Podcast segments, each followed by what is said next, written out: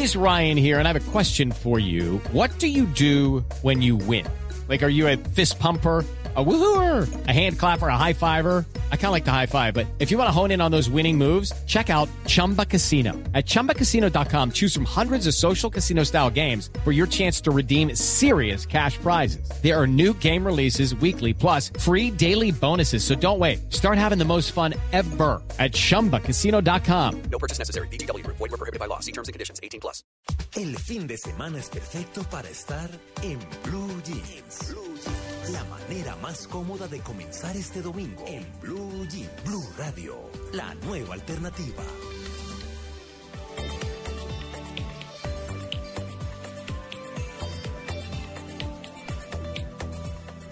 Siete y 18 minutos de la mañana, muy buenos días. Les damos la bienvenida a En Blue Jeans de Blue Radio con todo el entretenimiento, mucha información, por supuesto, para acompañarlos hasta las 10 de la mañana.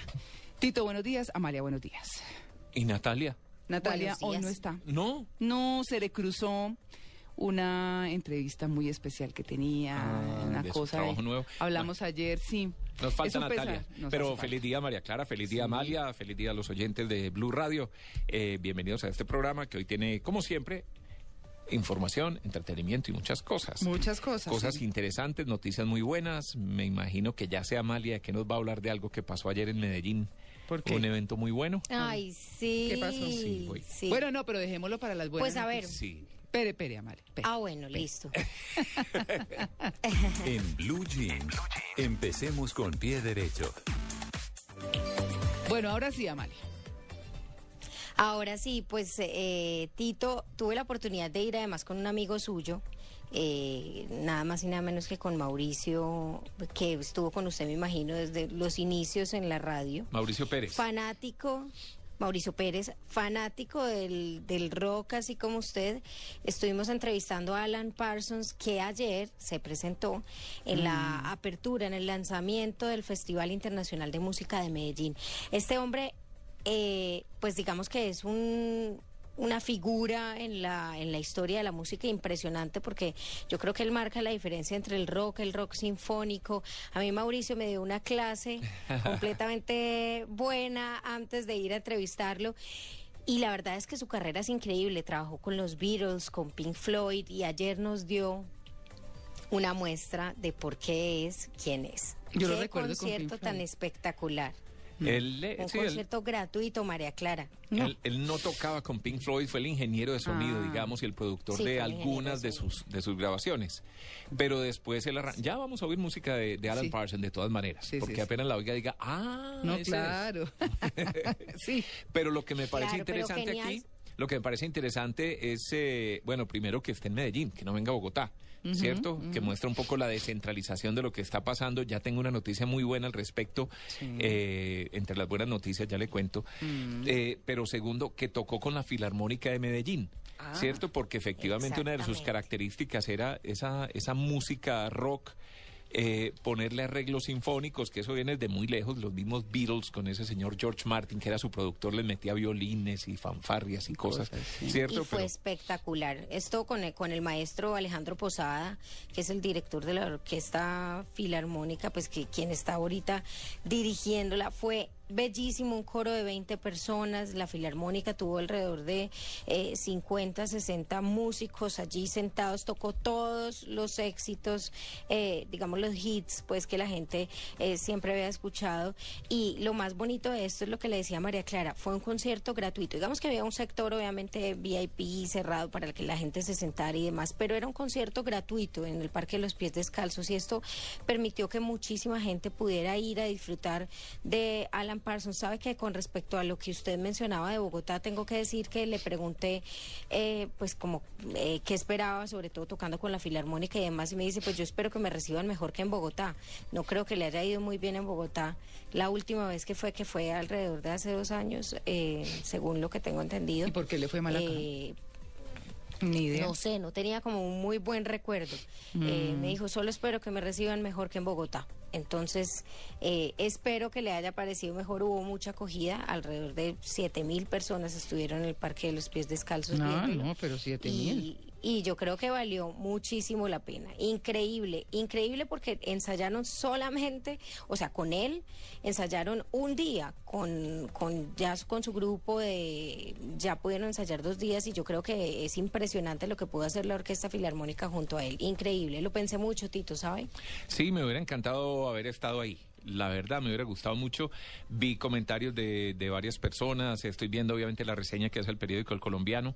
Y en general veo que fue un concierto bastante bueno. La gente salió muy contenta y bueno, de, de eso se trata, ¿no? Y la foto es en Además, Facebook de Mauricio Pérez, porque se le tiró a darle un abrazo. Este tipo no sabía qué hacer.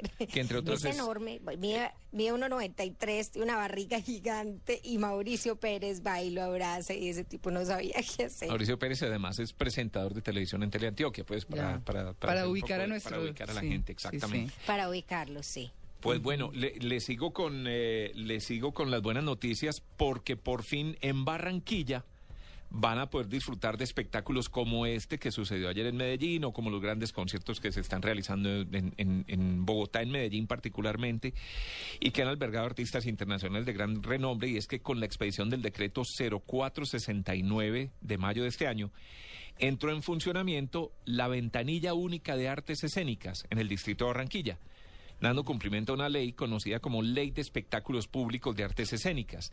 Eso quiere decir que desde mañana, lunes, los barranquilleros podrán beneficiarse de las ventajas que ofrece esta ley, de entre las cuales se destaca la disminución de trámites y la reducción de la carga impositiva para la realización de este tipo de espectáculos. De esta forma, en Barranquilla se le abren las puertas a la llegada con una mayor frecuencia de espectáculos de artes escénicas. Los espectáculos considerados de las artes escénicas son representaciones en vivo de expresiones artísticas como teatro, danza, música, o sea, conciertos, circo, magia y todas las prácticas derivadas o creadas por a partir de la imaginación. Facilitan mucho los trámites, que es una de las quejas que tienen los empresarios. Muchos impuestos, muchos requisitos, muchas cosas. Esto ya está funcionando, parece en Bogotá y en Medellín y ahora en Barranquilla. Les va a facilitar mucho el trabajo y se van a abrir las puertas para que puedan tener eventos de esta naturaleza. Y no solo pues con artistas de rock y música en inglés, sino artistas de todos los géneros y como dice ahí, de teatro, de danza y, y de todo lo que quieran. Que es un verdadero martirio para los empresarios eh, Claro. poder realizar estas... La gestión, estas- uy. sí. Entonces, buenas noticias por ese lado. Bueno. ¿Quiere más? Eh, ¿No es quiere? No hay lío, pero por Sí, yo también tenía por acá otra. A ver, Amalia.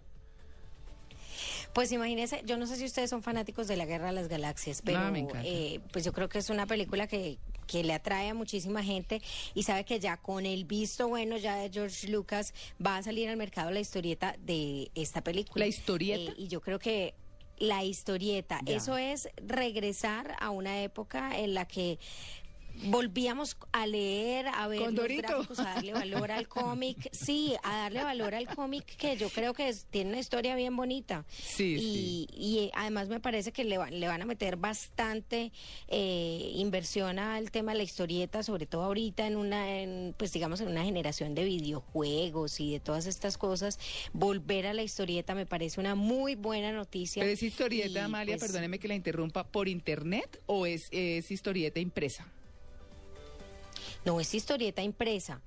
P- Pues al principio solamente la van a eh, la van a publicar en Estados Unidos, eh, pero pues me imagino que esto llegará por el resto del mundo, porque imagínese todos los fanáticos que va a haber esperando a tener esta historieta. ¿Usted sabe de dónde viene el nombre Condorito? No. Ya que lo mencionó. No, no, no.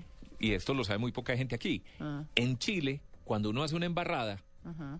le, ¿Le dicen cóndor qué? No, le dice que hizo un condoro. ¿Un qué? Un condoro. A un condoro. Un condoro. Ya. Entonces, eh, Condorito la vive embarrando. Plop. Plop.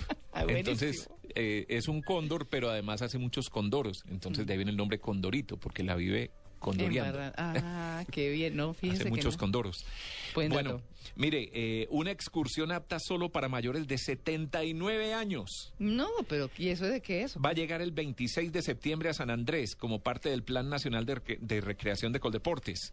Es un grupo de unos 650 adultos mayores, al menos 10 por cada departamento, que en su mayoría no conocen el mar y nunca se han subido a un avión. Mm. O sea, ya casi a sus 80 años por fin van a conocer el mar y van y además en San Andrés, pues el más bonito de todos, Qué chévere. ¿cierto? Y van a montar en avión. Qué chévere. ¿Cierto? Todos sin excepción son de los estratos 1 y 2. Vamos con abuelos que son desde guajiros hasta indígenas del Amazonas. Qué buena Sí, actividad, ¿no? Sí, sí. Muy, linda. bueno. Ojalá lo reciban muy bien, como seguramente lo van a hacer allá en San Andrés y pasen bien rico eh, conociendo el mar. Y, y también con el tema de los espectáculos, pero oiga esto, 200 líderes negros y aborígenes fueron invitados especialmente por el programa para afrodescendientes e indígenas de la Agencia de, la- de los Estados Unidos para el Desarrollo Internacional y por Marca País al concierto de Medellín de la superestrella Beyoncé. Uno de los más entusiastas promotores es eh, la exministra de Cultura, Paula Moreno. Pero aquí lo interesante es saber que estos afrodescendientes van invitados a un concierto que cualquiera de nosotros quisiera ir. Claro. ¿Cierto? Y van gratis y van invitados. Entonces, bueno. ojalá lo disfruten a ver pues a esta cantante. Y para cerrar, también un poquito medio farandulero. Mm.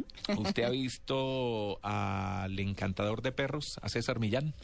Eh, sí, en televisión. ¿En televisión? Sí, pues yo no veo tanto esos Es programas, pero sí he visto como el comercial y la cosa. y Es todo, un tipo sí. increíble. Él, Sí. Yo lo he visto ocasionalmente. Le llevan los perros que son mal portados, que no fueron bien educados. Mm. Es como el Monty demás. Roberts de los caballos.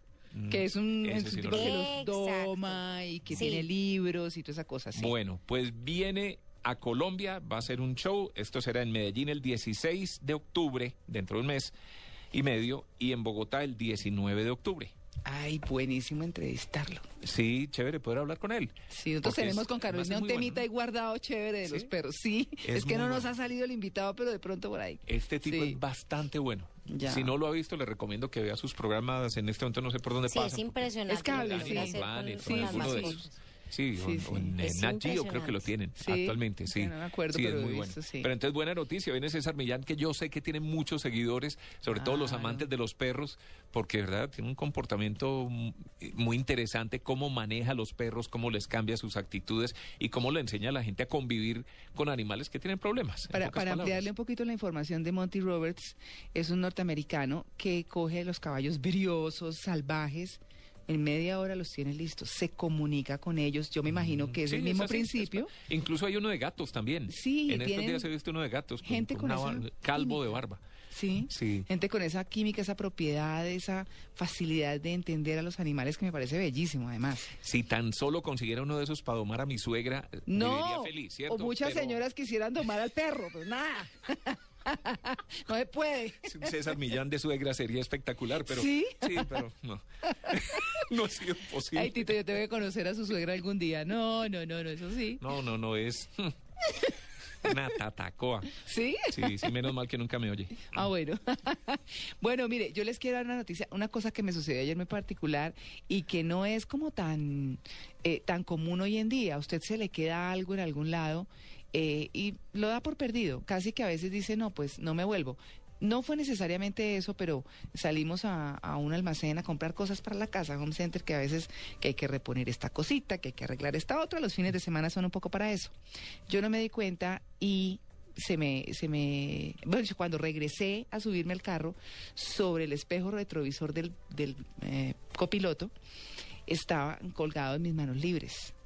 Eh, entonces me dice mi esposo, me dice, mire, mira, ahí te dejaron tus manos libres, seguro se te cayeron y no te diste cuenta, y son los manos libres del iPhone que pues no son baratos.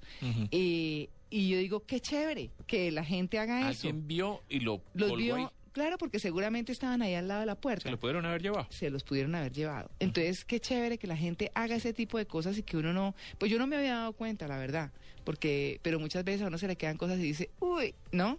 Pero pues así es. Y le doy las gracias en público, no sé quién fue, a la persona que lo hizo. Eso es mejor que cualquier noticia. Y eso pasa positiva. aquí. Sí, sí, sí, Sí, sí. eso pasa en Colombia y muy difícil en otros países. Yo tengo que decirle que en el concierto de Marc Anthony, eh, yo fui con una amiga y se le perdió la billetera. Y al otro día la llama una señora y le dice, vea, le devuelvo la billetera y le devuelve la billetera con la plata, Y todo. con todo lo que ella tenía. Ay, eso es Eso porque, porque pues digamos, ay, todo el mundo no es no es aprovechado y hay gente que es muy buena y muy honorable y dice, esta pobre persona está sin su billetera, pues venga.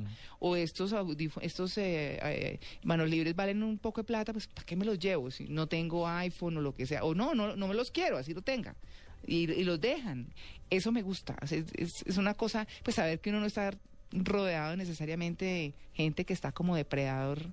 No, y depredadora, que no le da pues. pena hacerlo, porque, Exacto. porque habrá otro que dice, uy, después van a decir que soy un pendejo porque lo dejé ahí colgado. Sí, ¿no? Esa Sí, es sí, otra sí. cosa. No, Porque además hay gente que dice, usted es que es bobo, ¿cómo, ¿por qué no se lo llevó? Si nadie lo vio, ¿cierto? Claro. No, porque, porque no es de uno, no, seguro, porque no es de uno. seguro. Una última noticia, Sí, es una que me llamó la atención, porque usted sabe pues que hay millones y millones de carros en Estados Unidos, cada año salen más millones de carros, pero aunque la industria automotriz de motores de combustión sigue mandando la parada en Estados Unidos, hay un carro que se llama el Tesla modelo S, que tiene temblando más de un fabricante tradicional, ¿Por qué? porque es un carro eléctrico. Pero Es un carro eléctrico. Sí. Y eh, ya fue destacado como el carro del año 2013 en Estados Unidos por dos prestigiosas publicaciones, la Automobile y Motor Trend. Esta última eligió por primera vez un carro eléctrico como el carro del año por encima de los que usan derivados del petróleo. ¿Pero porque le dura más la batería o qué? Claro, es un carro Porque esa es la limitación que sí, tienen. 462 kilómetros. Sí, Es casi, es casi como ir de aquí a Medellín. Sí, con exacto. una, con un poquito más. ¿Cómo se dirá eso? Una cargada, porque Sí. no es una tanqueada. sí, ¿cierto? Una cargada. Entonces, es un carro que cuando ya se venden más de 4 mil vehículos, claro, comparado con los millones de, de carros que venden al año, pues eh, suena poquito. Claro. Pero, pero ya se convierte en, en- ya cuando hablan de 4 mil, dice uno, oiga, Qué me bueno. está gustando. Claro, ¿Cierto? Ya la gente lo está comprando. Es un carro muy bonito. Aquí estaba viendo algunas fotos. ¿Cómo a qué se parece? No, es un No carro. va a decir que como el pollo cuando le No, dicen no, a uno, no, probó no, no. culebra, sí sabe como a pollo. No, es un carro totalmente deportivo, Ah, bien bonito. bonito. Parece un Mm, carro de lujo, debe ser costoso, no, no, no, no conozco sí, el esos precio. carros no son baratos. sí. Cuando salen y son tan poquitos, pues son costosos, pero a medida que se van masificando, los precios van bajando. Claro. Y es abrir esa, esa esperanza de que dejemos de depender de los eh, de combustibles fósiles, combustible, ¿cierto? Para irnos a esto. Que en países, digamos, eh, donde hay electricidad producida por carbón, pues obviamente eh, habrá contaminación porque mientras más electricidad haga falta, eh, más carbón se va a consumir, entonces no se solucionan muchos problemas. Pero en países como el nuestro, donde la mayoría de la, de la electricidad viene de hidroeléctricas, trae muchos beneficios porque tiene cero emisiones, cero ruido, ¿cierto? Se cargan, entiendo que uno lo puede cargar en la casa. Usted Sí. llega por la noche, enchufa el carro Sí. y al otro día ya está cargadito. Buenísimo. Sí, sí, sí. Además se carga muy rápido este Tesla, que era otro de los problemas. Es que ese es el problema de los carros Claro. eléctricos, porque tienen una, digamos que por tiempo duraban una o dos horas, eso no le sirve a nadie. Exactamente. Pero, pero este carro sí tiene la ventaja de que se carga muy rápido. Eh, la revista más influyente en los compradores de Estados Unidos, que es el Consumer Reports, que es otra revista, el reporte al consumidor, le dio una puntuación casi perfecta a ese modelo S de Tesla al entregarle un 99 sobre un rango de 100, de no ser porque es necesario recargar la batería cada 400 y pico de kilómetros. Habría logrado una calificación superior. Pero bueno, esa es la gran ventaja. Dicen que si el auto se pudiera recargar en cualquier estación de servicio en solo tres minutos, en vez de los 99 puntos que sacó y los 100 que son el máximo, hubiera ganado 110 puntos. Y Sí, bueno, buen, buena noticia. buena noticia. ¿Y qué tal de musiquita, Tito? De musiquita quiero ir a Alan Parsons, Ah, bueno, que empezamos. estuvo con ayer en Medellín. Pues no con la filarmónica, pero ahí está Don't Answer Me, una de sus canciones más conocidas.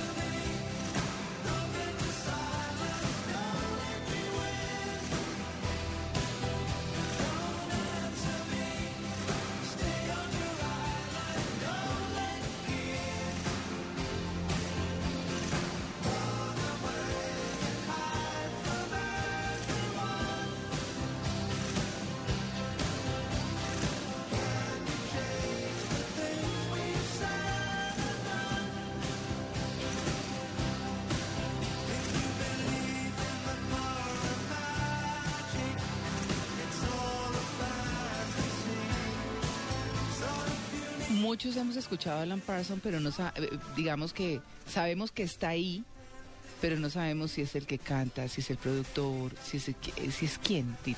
Sí, no, él básicamente es Porque el músico, es ese. productor, es Sí. ingeniero de sonido, Sí. ¿cierto? Es teclista. Eh, Sí. No es el mejor cantante, no sé si ayer cantó él, creo que sí.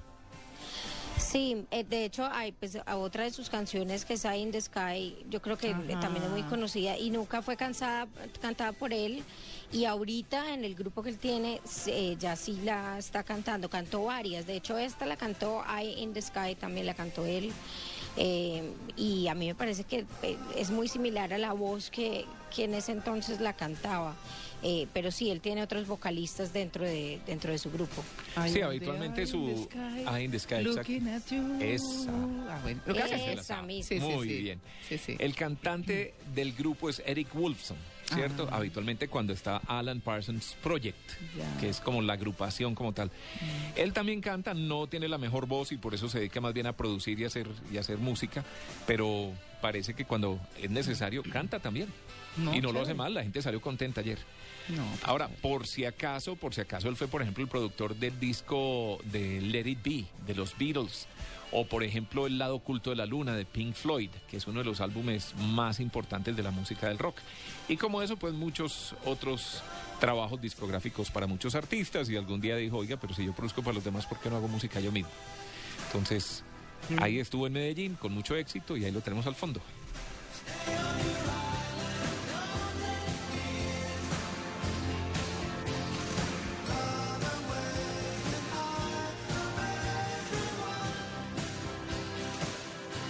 Ay, las vacunas de Sofía, ¿cuál es la que le toca? ¿La de hepatitis? No. ¿Rotavirus y neumococo? ¿O es allá?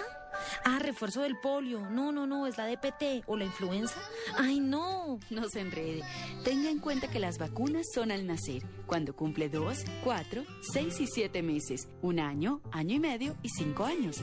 Ah, y lleve siempre el carnet de vacunación. Vacunas al día. Se la ponemos fácil. Salud es prosperidad para todos. Ministerio de Salud y Protección Social. Foros El Espectador y Caracol Televisión, en asocio con The Nature Conservancy, presentan Segundo Foro Mundial de Medio Ambiente, el Canal del Dique, un reto de nación. Encuentro que busca visibilizar los efectos del Canal del Dique y su impacto sobre las poblaciones aledañas, las bahías de Barbacoas y Cartagena e Islas del Rosario y conocer las decisiones tomadas para mejorar su estado. 5 de septiembre, Cartagena, Centro de Convenciones Cartagena de Indias. Inscripciones gratuitas en foros.elespectador.com. 018 510903, opción 3. Cupo limitado. Patrocinan Blue Radio, Fundación Mario Santo Domingo, Cámara de Comercio de Cartagena. Apoyan El Universal, Centro de Convenciones Cartagena de Indias. En el consultorio en Blue Jeans. 7 y 40 minutos de la mañana es un tema muy duro para comenzar, pero queremos presentarlo desde el punto de vista como de la esperanza y de la posibilidad. Esta semana se va a adelantar el primer congreso de suicidiología. Hace unos dos meses o mes y medio más o menos hablamos con Silvana Velázquez, que fue quien nos hizo llegar el tema y que nos pareció muy interesante. Un tema que es muy difícil. Suicidiología. Suicidiología. Vienen expertos de todo el mundo y lo que hemos querido saber hoy es, y por eso hemos invitado a la doctora Carolina Carvajal, que es directora de la Red Nacional de Suicidiología, cómo, cómo hacer esos primeros auxilios psicológicos cuando una persona dice, me quiero morir, me quiero suicidar. Eso fundamentalmente, y, y lo hacemos desde el punto de vista de la esperanza, de poder salvar una vida, de que alguien quiera ver la luz al final del túnel y no quedarse sin saber si había luz o no. Doctora Carolina Carvajal, muy buenos días. Buenos días, ¿cómo están? Bien, muchas gracias. ¿Cuándo le ponemos cuidado a un paciente que se quiere suicidar? Eh, bueno, pues eh, la verdad hay varias formas. Hay personas que piensan que una crisis suicida no se puede como prever, pero evidentemente existen unos factores de riesgo y unos signos de alarma que son muy claros. Sí. Si bien es cierto, no podemos como quisiéramos prevenir el 100% de los suicidios. ¿no? Eh, no, digamos que no es eh, posible el 100%, pero sí un, una gran mayoría de los que podemos evitar. Eh, factores de riesgo muy puntuales en la población general. Dificultades eh, familiares, cuando hay disfuncionalidad familiar, cuando eh, está acompañado de otros trastornos mentales, de enfermedades crónicas, consumo de sustancias, ¿no? adversidades en general en la vida, situaciones adversas, pérdidas de seres queridos, eh, situaciones difíciles como situaciones económicas, eh, pérdidas de empleo, el desempleo como tal. Claro. Lo que yo le quiero preguntar ahí, discúlpeme que le interrumpa, es, yo estoy al lado de una persona que me está ¿Cómo se diciendo... nota? me- sí. ¿Cómo veo? Y si, si no lo manifiesta, y si lo manifiesta, ¿qué hago? Y si dice, me quiero morir, ¿qué hago? Ok, bueno, muy puntual. Si lo manifiesta eh, y es así totalmente evidente, nosotros debemos saber eh, estar preparados para responder a esas situaciones, porque lamentablemente si no lo hacemos de forma adecuada, mm, podemos, en vez de evitar, pues hacer todo lo contrario. Entonces, básicamente, digamos, los primeros auxilios psicológicos son cinco pasos y los primeros auxilios psicológicos fueron creados para que cualquier persona los pueda poner en práctica, no solo profesionales de la salud mental. Lo primero es establecer contacto con la persona. ¿sí? Partamos de que hay que tener una escucha activa y un interés genuino por el otro. Entonces, realmente interesarnos por la persona que nos está diciendo esto. Establecemos contacto, nos acercamos a la persona, tenemos que tener una voz muy suave, muy tranquila.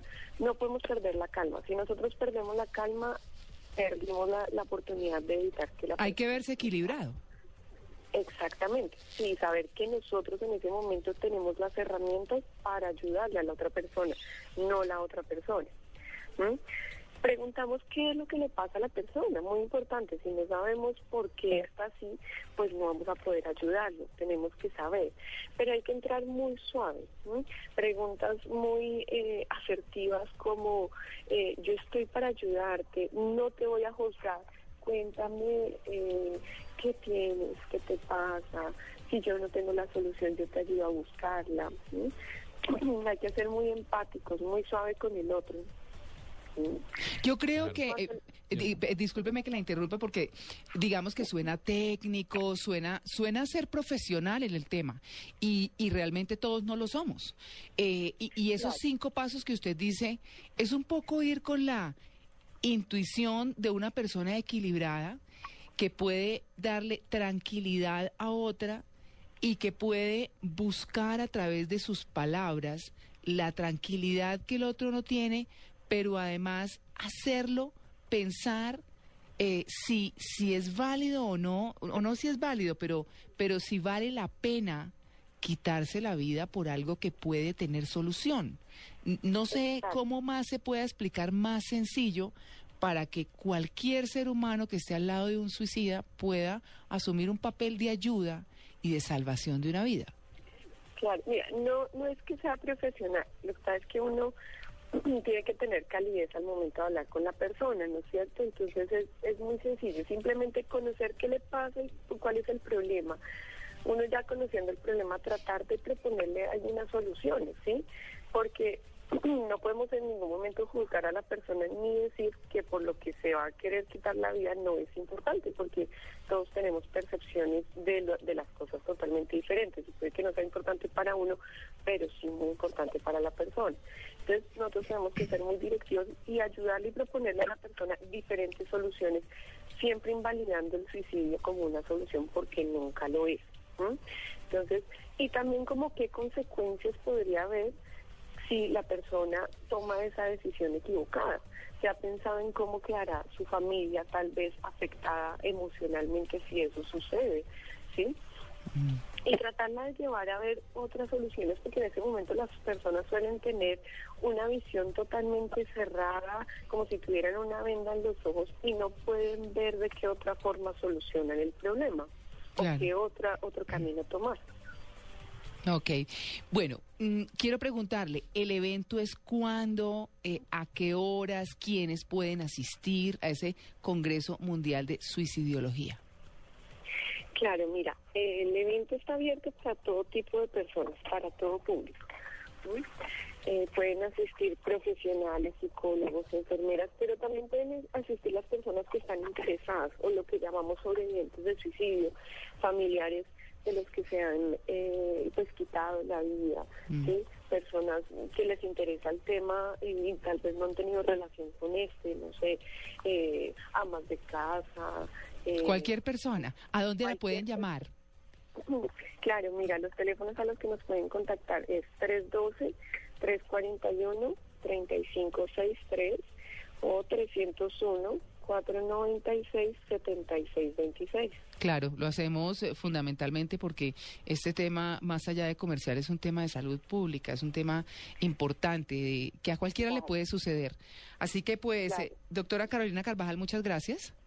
No, gracias a ustedes por la invitación al programa. Muy bien, María 7 y Clara, 48, sí, Yo no soy ningún experto ni mucho menos, pero estuve buscando sobre, sobre algo que no nos dijo la doctora, Sí. de cómo reconocer cuáles Mm. son los síntomas de una persona que, que, que tiene tendencias a- eh, suicidas. Sí. Eh, dice un artículo que encuentro en internet que en junio de 2008 la revista Medicine publicó un artículo acerca de los puntos claves que nos pueden ayudar a detectar una crisis. Según cálculos realizados entre un 60 y un 70% de los suicidas consultan a un médico general un mes antes de ejecutar su decisión de quitarse la vida. Uy, Por ejemplo, eso es clarísimo. Claro. Un 60 o 70%. pero altísimo además. Según el artículo, las primeras manifestaciones de una crisis suicida se encuentran Mm. en el entorno, como por ejemplo, la persona afectada expresa ideas suicidas, me voy a suicidar, Sí, lo- y además lo manifiesta de alguna manera, ¿no? intenciones Sí, suicidas, Sí. desaliento, intenso sufrimiento psíquico, que eso yo creo que uno lo nota, lo siente en la gente, ¿no? Claro, deprimidos y eso. Pérdida del sentido de la vida y de los valores, Mm. ya no le importa nada. Cinismo, Así. gusto por Eso lo me parece lo morboso. más difícil, ¿sabe? Sí, Mm. gusto por lo El morboso. cinismo, porque es que Sí. ahí es cuando uno no sabe si, pues, si prestarle atención o no, o sea, porque también hay manipulación, entonces eso es Sí. tan difícil. Sí, sí, sí, sí. Ese cinismo, no sé. Mm, mm. siguiendo ahí, el gusto por lo morboso, los deseos de tener armas de fuego y un estado de calma aparente. Que uno siente que una persona que ha venido problemas y, y de un momento a otro está tan tranquilo, Sí. póngale cuidado. Sí, claro. ¿cierto? Póngale, póngale atención. Sí. A veces existen factores de vulnerabilidad como depresión, trastornos psiquiátricos en el pasado, alcoholismo, drogadependencia, antecedentes familiares y experiencias traumáticas. Digamos que estos son como los, los síntomas principales que le prenden Mm. a uno la lucecita roja y hay que prestar atención. Si uno siente que algún familiar, amigo, alguien, pues tiene esta Claro, tendencia. claro, con Silvana habíamos hablado y, eh, y yo escribí una columna a propósito de ese tema, Tito, en las dos orillas. Y lo que dice es que con que una persona solamente muestre la intención, diga, "Ay, quiero morir, mejor, o mejor morirse. Así lo diga así suelto, Bandera póngale amarilla. cuidado. Sí, señor, Mm. póngale cuidado, porque ya empieza la intención, Mm. que es lo más complicado. Y es donde no está la solución. Bueno, así que ya saben, 7 y 50. A ver, bebé, ¿de quién son esas risas?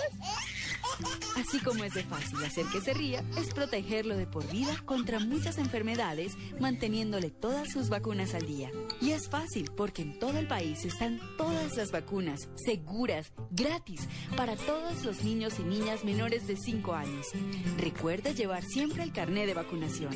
Vacunas al día, se la ponemos fácil. Salud es prosperidad para todos. Ministerio de Salud y Protección Social. Esta es Blue Radio, la nueva alternativa. Escúchanos ya con presta ya del Banco Popular, el crédito de libre inversión que le presta fácilmente para lo que quiera. Permiso.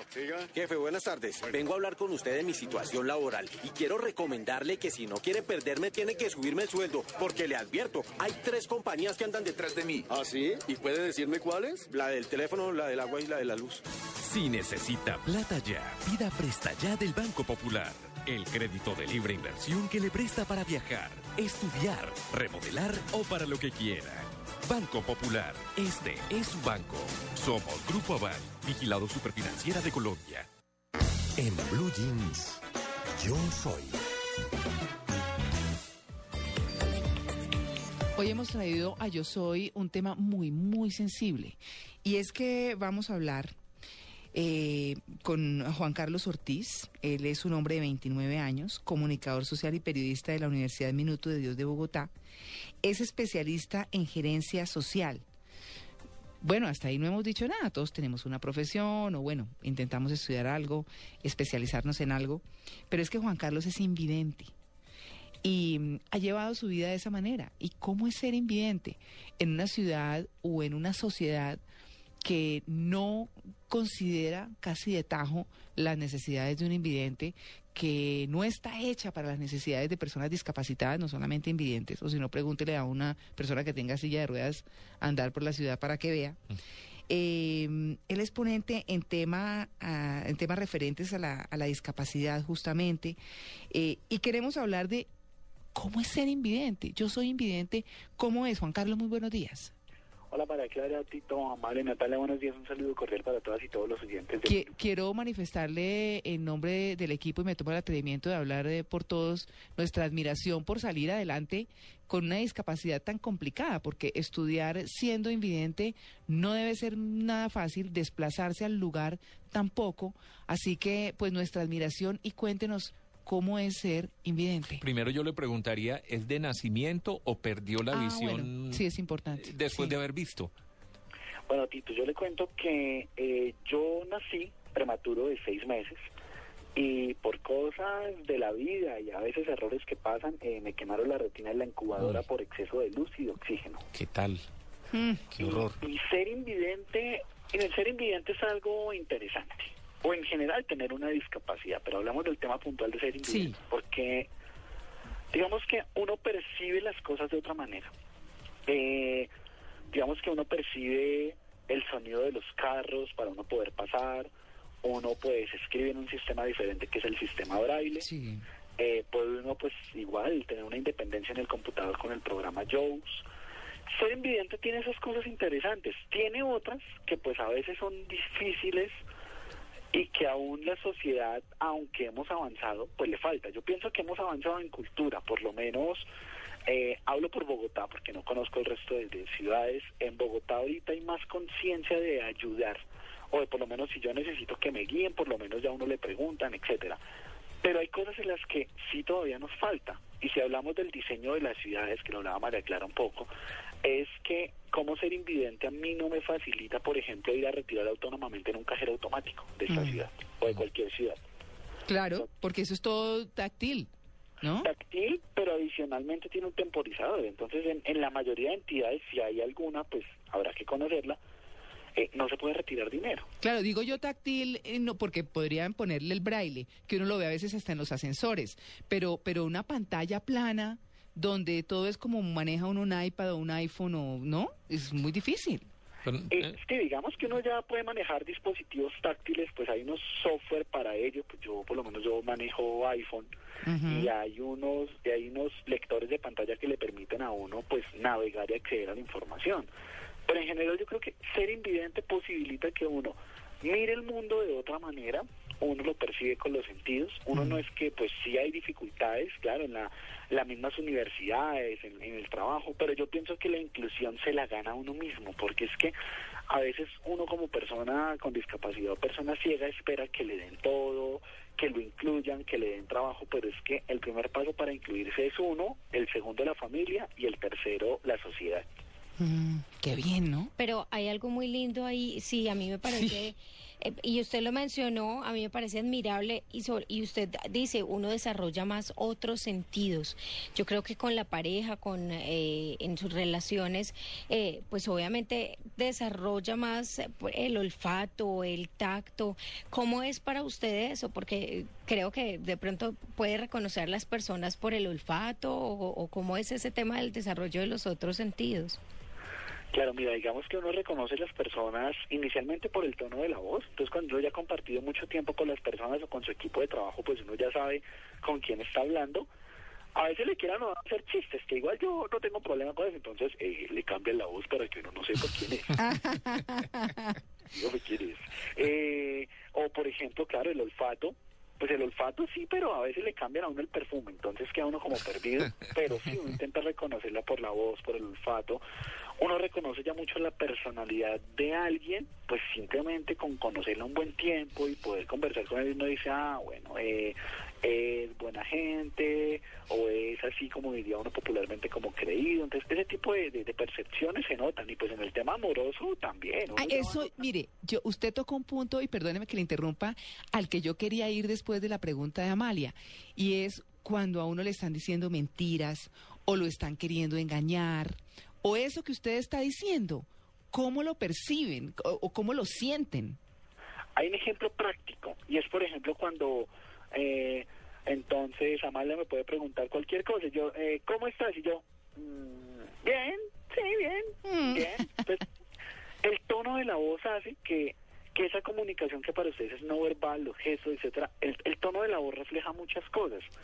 Entonces, el, el, el tono de la voz, el cómo proyecte la voz, el cómo sea seguro con la voz diciéndole a uno las cosas, sí, o que a veces le empiezan a uno a embolatar la información. Entonces, eh, no, sí, mm, eh, para mañana, sí, no, es que pasó algo, y uno, bueno, eso es como, como que eso no es tan cierto.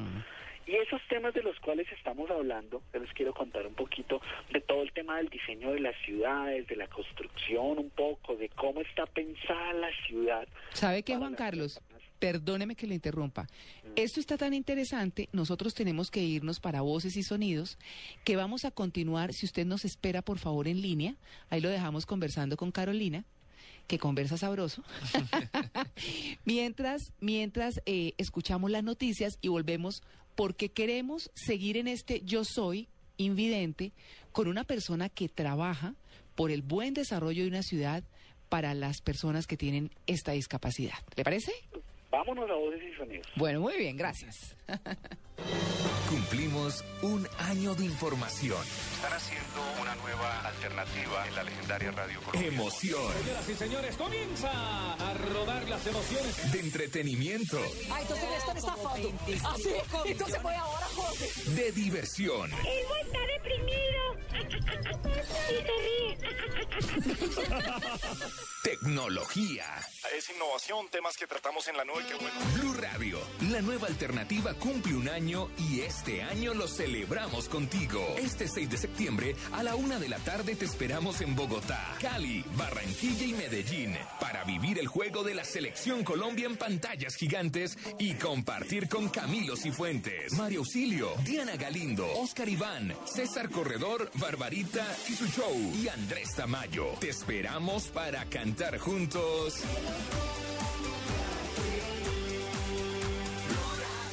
Un año de la nueva alternativa.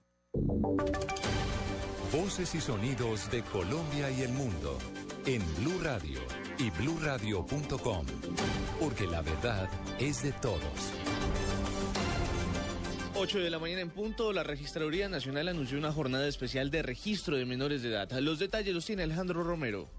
Este domingo primero de septiembre todas las sedes de la registraduría y notarías estarán abiertas con el fin de que los padres colombianos inscriban a sus hijos en el registro civil de nacimiento. Las personas interesadas podrán acercarse a cualquiera de las 1.155 sedes de la entidad en los 1.102 municipios del país entre las 8 de la mañana y las 4 de la tarde o a cualquiera de las notarías del territorio nacional entre las 9 de la mañana y las 4 de la tarde. Como requisito los padres deben llevar la cédula de ciudadanía y el certificado del menor como nacido vivo. Si su hijo no fue registrado en el primer mes de vida, deben acudir dos testigos con su documento de identificación vigente. En todos los casos, se debe llevar el RH del niño. Alejandro Romero, Blue Radio.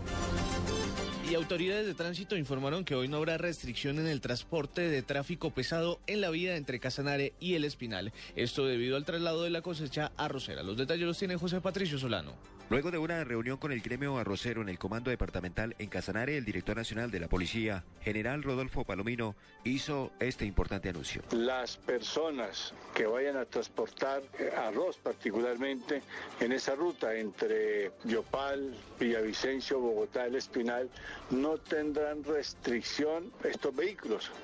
Siendo domingo, no hay esta restricción para, digamos, asegurar que puede haber una movilidad de- del grano sin ningún inconveniente. El alto oficial de la policía convocó al sector transportador a contribuir para que la recolección de la cosecha tenga éxitos. que ayuden a movilizar esta cosecha, señalándoles que están las condiciones de seguridad eh, necesarias En Yopal Casanare, José Patricio Solano, Blue Radio.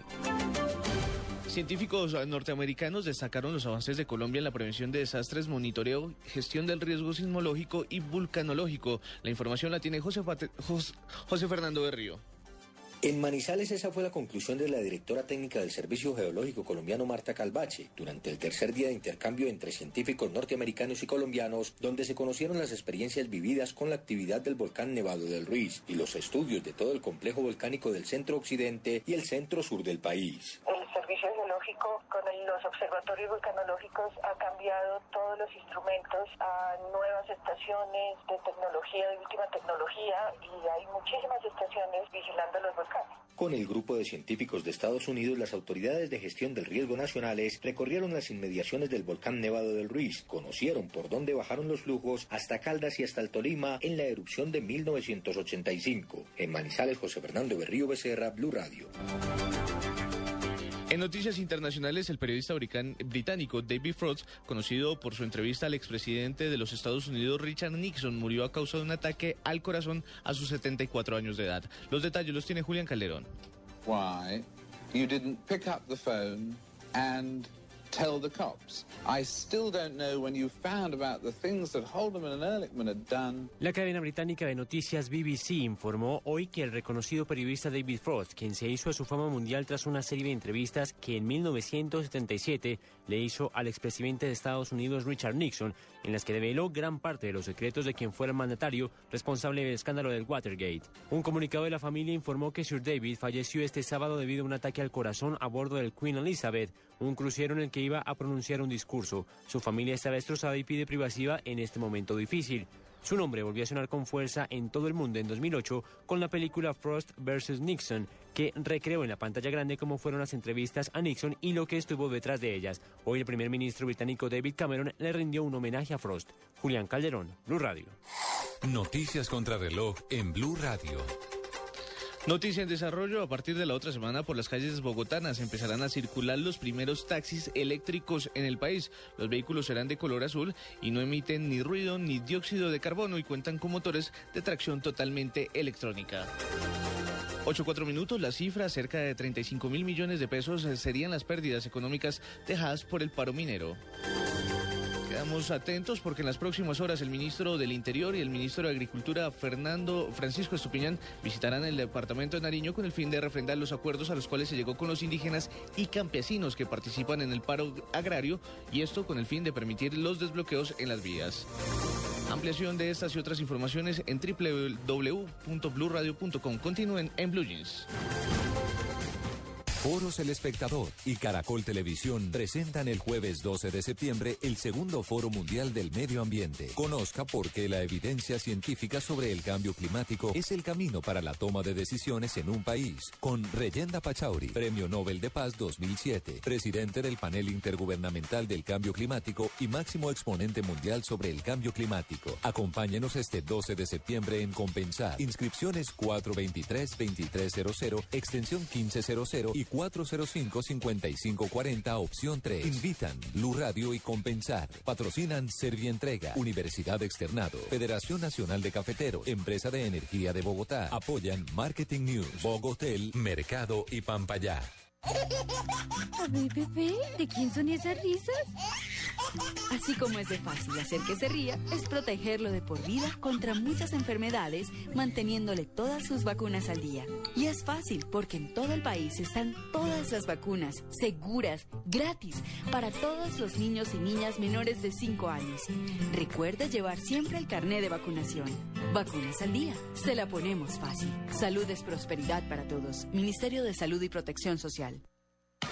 Este domingo, después de las noticias del mediodía, en Mesa Blue, Víctor Solano, periodista independiente y experto en redes sociales, catalogado como uno de los tuiteros más influyentes de Colombia. Gracias a las plataformas digitales, esos nuevos medios ahora les pertenecen. Y Carlos García, editor de redes sociales del Grupo Santo Domingo, reconocido con varios galardones por sus estrategias digitales. Ya el político, el alcalde o el presidente no hace una rueda de prensa para exponer algunos puntos a los que ha concluido, sino que lanza un tuit. Este domingo en Mesa Blue, las redes son protagonistas. Presentan Felipe Zuleta y Andrés Murcia. Mesa Blue, todos los temas puestos sobre la mesa. en Blue Radio y bluradio.com. La nueva alternativa. Estás en Blue Jeans. Blue Jeans. Lo más cómodo para el fin de semana.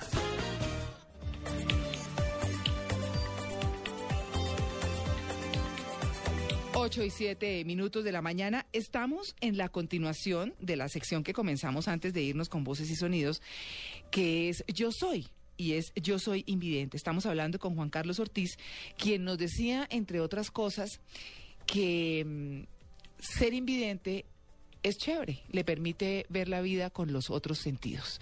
Y que además, que me parece que es una lección muy importante para quienes tenemos todos nuestros sentidos completos y tenemos esa fortuna, eh, dice, dice Juan Carlos que pues son los mismos, eh, las mismas personas discapacitadas las que se excluyen, las que no se hacen valer, las que no se hacen tener en cuenta. Pues Juan Carlos, le reiteramos nuestra admiración. Hoy vamos a hablar de un tema que es muy importante y es mirar qué tan humanas son realmente nuestras ciudades en términos de lo que tienen para las personas discapacitadas.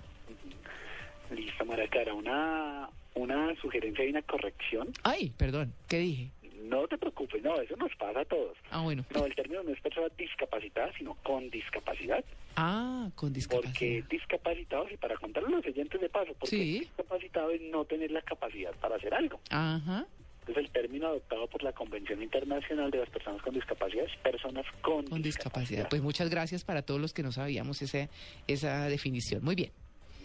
Pues resulta que cuando hablamos de qué tan humanas son las ciudades, qué tan incluyentes son las ciudades y qué tan responsable es la construcción en las ciudades, pues les quiero contar a todas y todos los oyentes que se va a estar realizando en tres ciudades del país el primer congreso de eh, diseño y construcción responsable.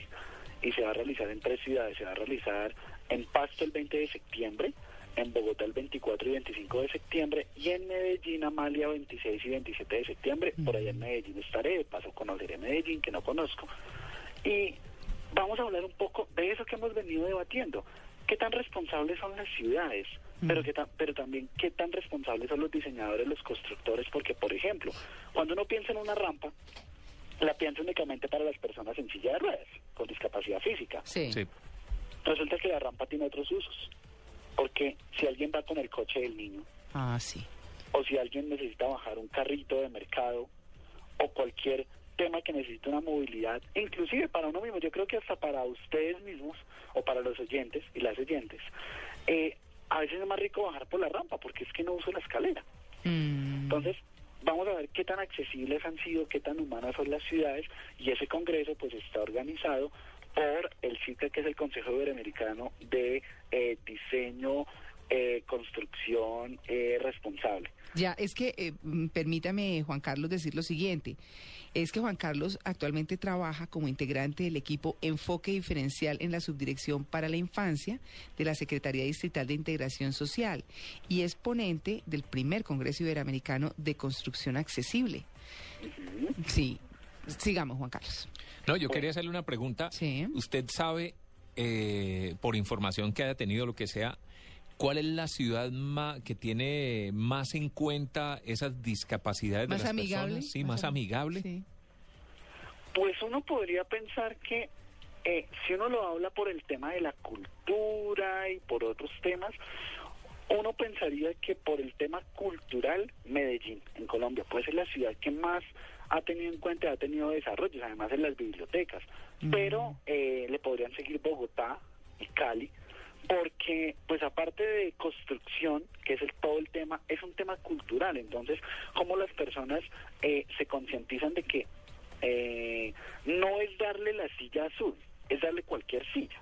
Y no porque necesariamente sea un azul, sino pues porque tiene una prioridad de que pueda ir sentado, puede ir mejor protegido. Entonces, Medellín tiene una característica pues importante en ese tema. En Bogotá se están haciendo avances, en Bogotá creo que no vamos eh, tan mal, Mm. eh, solamente que pues hay unos temas ahí de cultura y, y hay un tema que lo quiero tocar rápidamente y es cómo todavía no hemos sido conscientes de las personas con limitación visual que tienen perros guía. Y entonces cómo aún se les prohíbe la entrada a centros comerciales Ah, cómo por se el le perro, prohíbe la entrada a hoteles y cómo en algunos hoteles les dicen es que para usted toca un servicio especial, señor, porque es que cómo le llevamos la comida, ya es que cómo el perro va a estar. Entonces, es un tema de conocer la normatividad, pero es que miren, ser inclusivos es negocio. ¿Saben por qué? ¿Por qué? Miren, cuando una persona con discapacidad, y eso que no hemos hablado de las discapacidades cognitivas y mentales, Sí, sí. y de las personas sordas, que el problema de la comunicación para ellos es muy complejo porque es que no hay nada adaptado en lengua de señas, es que el sistema de closed caption casi que no sirve. No. Por- porque es que el closed caption, para contarles los siguientes, pues es texto en español. No, y está Pero- retrasado y de todo. Claro, pero entonces resulta que el 80% de las personas con limitación auditiva no leen español, utilizan en la lengua de señas. Y entonces cuando se quiere colocar, por ejemplo, intérprete en los medios de comunicación, a algunos productores no les gusta, que porque es que sea en el plano, que es que la imagen, que es que se vea ya horrible el intérprete, pero, pero también es, es contarles un poco que el reto es realizar ciudades incluyentes y ciudades eh, accesibles para todas y todos, pero eso depende del primero de la cultura, de la voluntad, pero les decía también que ser incluyente es negocio porque miren, una persona con discapacidad física, por ejemplo, o visual, que vaya a un lugar a comer, sea el que sea, pues esa persona usualmente no va solo, va con eh, compañía. Y si una persona con discapacidad física no puede acceder al restaurante, pues difícilmente o va a poder ingresar y pues esa persona dice, no, pues yo aquí no vuelvo. Por ejemplo, para una persona con limitación visual, qué chévere es que uno tenga una carta en braille, porque a veces uno va solo y pues los meseros no tienen tiempo para ponerse a leer y pues a veces lo sacan de muy queridos y a veces no. Entonces, ¿cómo la inclusión genera entre un 15 y un 20% mayor en ventas, pero sobre todo hace que mi negocio o hace que mi cultura o mi sociedad o mi medio de comunicación sea incluyente y eso pues también genera un valor importante. Mire, y es que hay unas cifras muy interesantes. En Colombia, oigan esta cifra, cerca del 30% de la población no cuenta con las condiciones óptimas para su libre locomoción y uso de los entornos. Es decir, Una de para cada tres moverse personas con casi. ¿Ah? Una de cada tres personas. Por eso, para moverse tranquilamente, para tener acceso a todo, eh, para, para tener las cosas como deben ser de acuerdo con sus condiciones.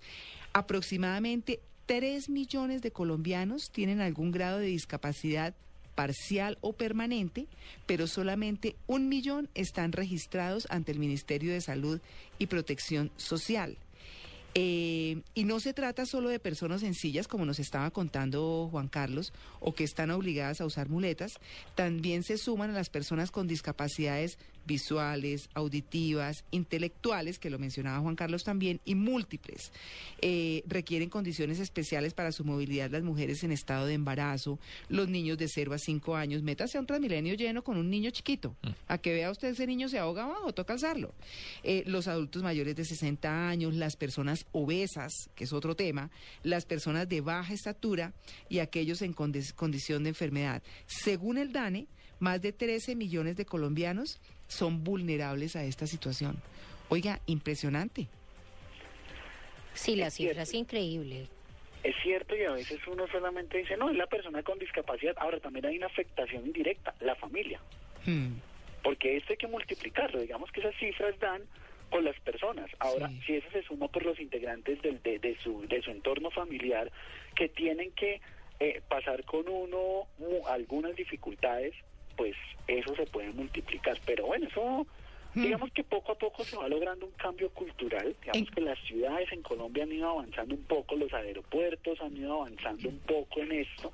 Y pues por eso en septiembre la idea es que pues todas y todos los oyentes de Blue Radio nos acompañen en este primer congreso de diseño eh, ciudad y construcción accesible en las tres ciudades porque allí se va a hablar desde una parte académica pero desde una parte de experiencia entonces vamos a poder contar no solamente cómo desde la academia desde el ingeniero desde el diseñador sino desde la población eh, con alguna limitación cómo realmente está pensada la ciudad y sobre todo qué vamos a proponer para que esto mejore Juan Carlos, yo quería ir a un tema, a un plano un poco más personal. A ver, eh, afortunadamente uno cuenta con todos los sentidos. Sí. ¿Cierto? Ya que lo sepa usar o no es otra cosa, uno es bien bruto, imagínese.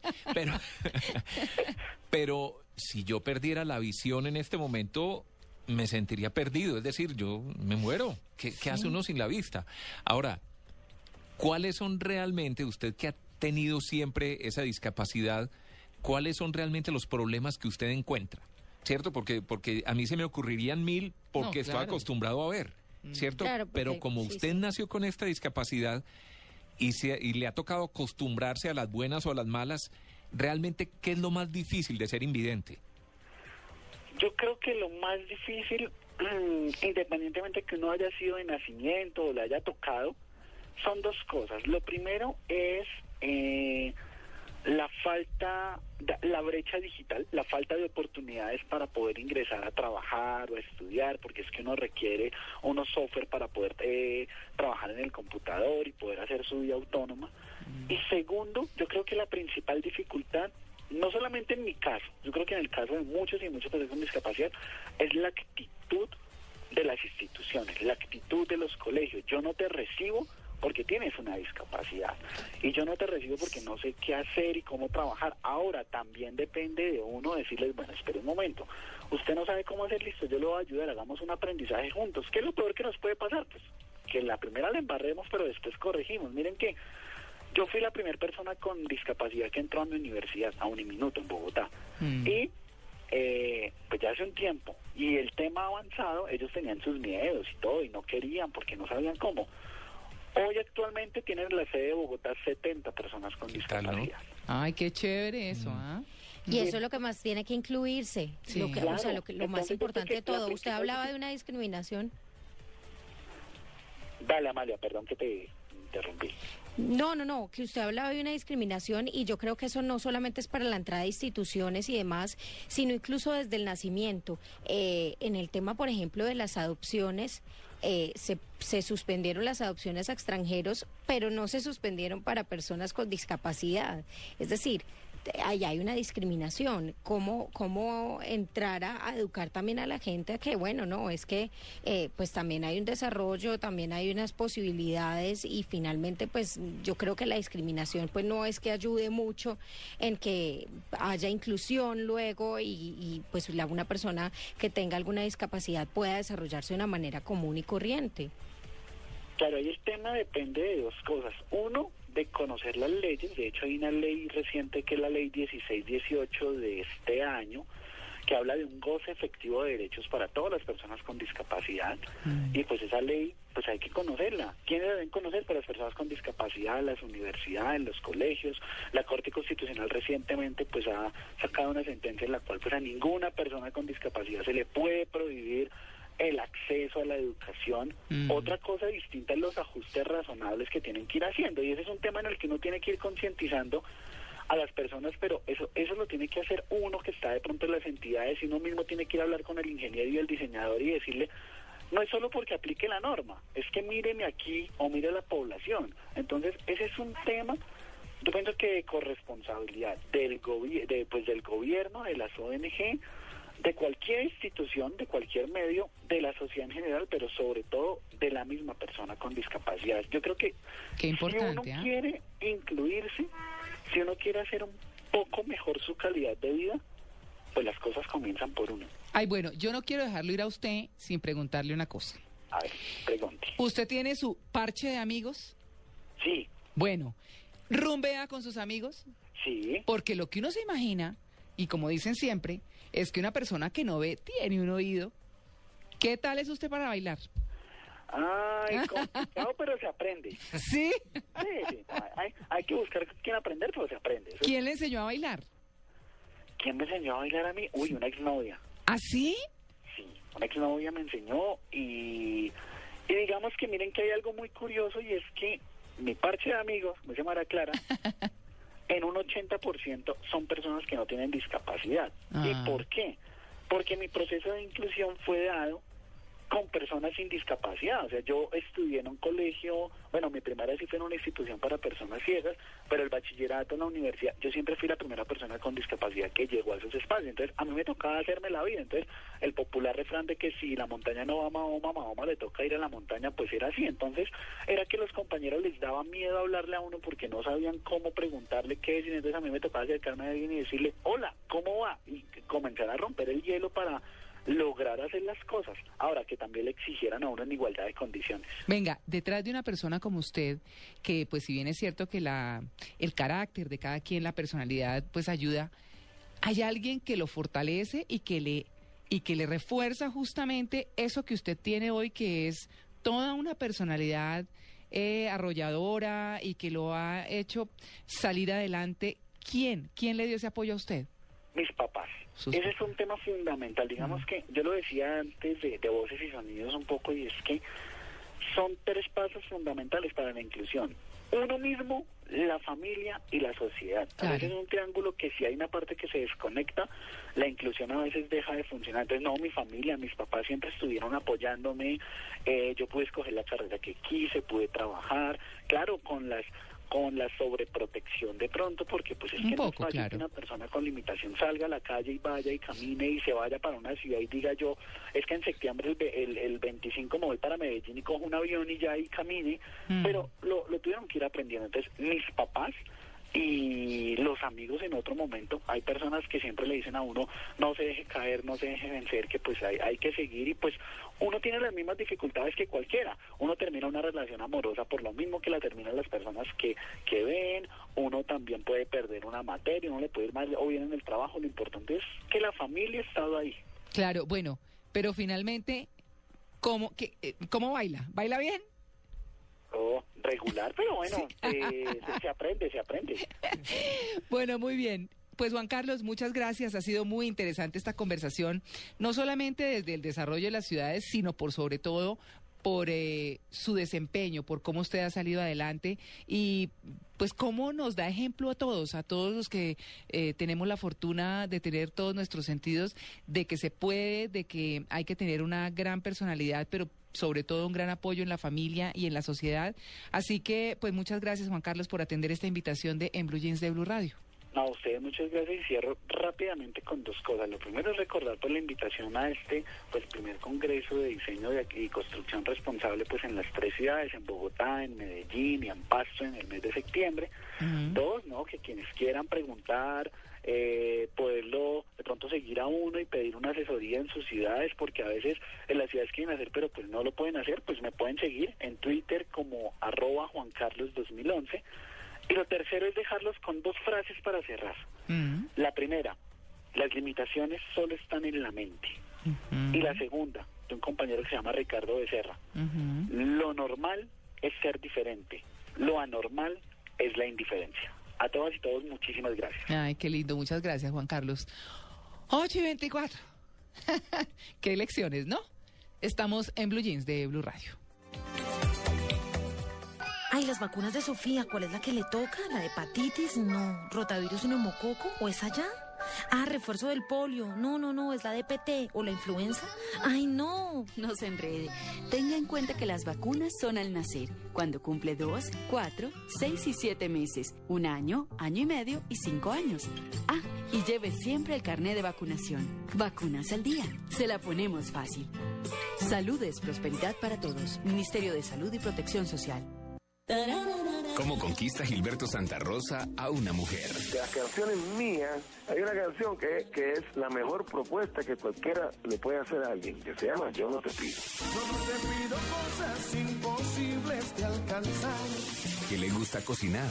Hay un plato que yo hago que es muy simple, que lo mismo lo hago con langosta que con camarones, porque es la misma vaina. Déjala tranquila, entretenida con su juego de pasión. Este domingo, primero de septiembre, en Mundo Blue, no se pierda Gilberto Santa Rosa. Íntimo. Mundo Blue, domingo 10 a 12 y 30 del día. En Blue Radio, la nueva alternativa. En Blue Jeans, en la oficina. 8 y 26 minutos de la mañana y en la oficina vamos a hablar de las malas de la oficina. Las brujas. ¿Y por qué mejor no hablamos de las buenas? No, pues Pedera. las mujeres. De las malas, hablemos de las buenas. No, pues, eh, pues. Pues esas las ven ustedes siempre. Así que, que mire. una cosa es verlas y otra vez es hablar de ellas. Mm. Pero bueno, no, no, hablemos de las malas. Perfecto. Las mujeres que trabajan juntas pueden vivir un verdadero infierno. Guía para manejar a las brujas que les hacen la vida imposible a sus compañeras. Pues hay varias formas. Pues, oiga, pero increíble. Es decir, pero existe. No, pero que existe. Pero claro. Ustedes son muy territoriales. Eh, sí, Tito, pero, pero unas somos bobas y otras son brujas. Entonces hay que aprender a manejar las brujas. Ah, ya. A mí en lo particular me va muy mal con las mujeres, debo confesarle. Eh, toda mi vida eh, siempre tengo buenos amigos, tengo algunas amigas, algunas muy poquitas, eh, pero tengo muchos amigos y me entiendo perfectamente con los señores, no tengo ningún problema, pero con las mujeres me va grave. Entonces, cuando menos pienso, puñalada trapera. ¿De verdad? Sí, horrible, ahí ¿Y es usted horrible. pega puñaladas traperas Ay, a, ¿ah? sus, a, a sus compañeras? ¿Yo? Sí. No. Ah, me parece entender. Ah, No, ya, ya, entendió ya, ya, muy ya. mal, entendió muy mal. Ojo, pues. No, porque yo estoy diciendo que me va muy mal con las viejas, Dios mío. Bueno, mire, hemos invitado al doctor Miguel Avilés, que es especialista en psicología clínica, para hablar de esto, de cómo manejar a las brujas de la oficina. Doctor Avilés, muy buenos días. María Clara, Tito, Amalia, muy buenos días. ¿Qué hacemos con esas brujas, doctor Avilés? Yo eh, consideraría que es importante que eh, eh, eh, colocáramos el tema también desde cuáles son esas consideraciones y cómo eh, las la historia nos enseña desde tiempos remotos que hombres y mujeres se reunían en clanes y en tribus para poder sobrevivir. El lugar que ocupaban las mujeres era de gran importancia debido a que ellas eran las que creaban los nuevos miembros de estos pequeños grupos. Y había esa como delimitación de cuáles eran las funciones de las mujeres frente a las funciones que desarrollaban eh, precisamente los hombres, que eran el de ir a buscar el sustento de la familia y de la tribu. Eso es como de- desde el contexto histórico. ¿sí? Mm. Ahí también tendríamos que tener en cuenta que hoy en día hay una serie de factores eh, más del contexto, más del medio, ¿sí? Que es como también las mujeres han ingresado a todo el mercado laboral, han ingresado en, en los, los últimos años ¿sí? a ser parte de ese eh, conglomerado ¿sí? y de la importancia que tiene el desarrollo de las labores eh, eh, en el trabajo de las mujeres. Bueno, eh, Pero es ¿Cómo? complicado. Yo creo, María Clara, las relaciones eh, cuando, por ejemplo, la mujer eh, está haciendo un proceso de selección. eh, de pronto hay una discriminación ahí, hay una preferencia por los hombres, porque las mujeres tendemos, pues, pues, no sé si todas, eh, pero yo estoy con María Clara que me parece bastante difícil las relaciones entre mujeres dentro de una oficina porque es tan complicado y a los hombres se les da de una manera tan simple.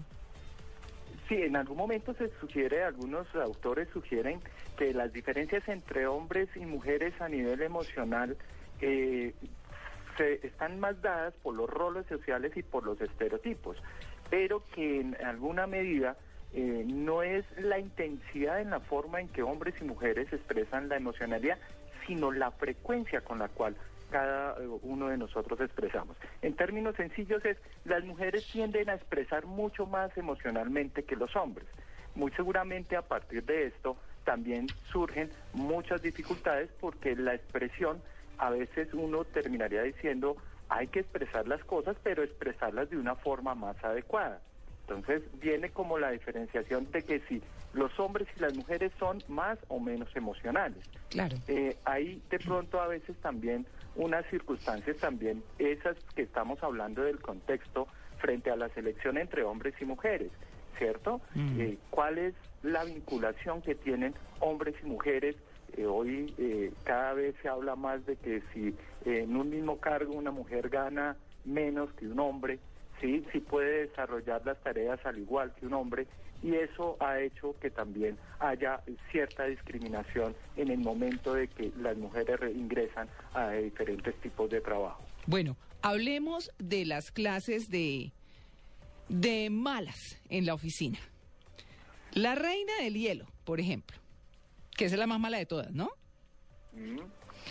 ¿Cuál es la reina del hielo? Es una que dicen que es incapaz de ver el punto de vista de los demás y considera a todas sus compañeras de trabajo como un adversario, como adversarias, pues.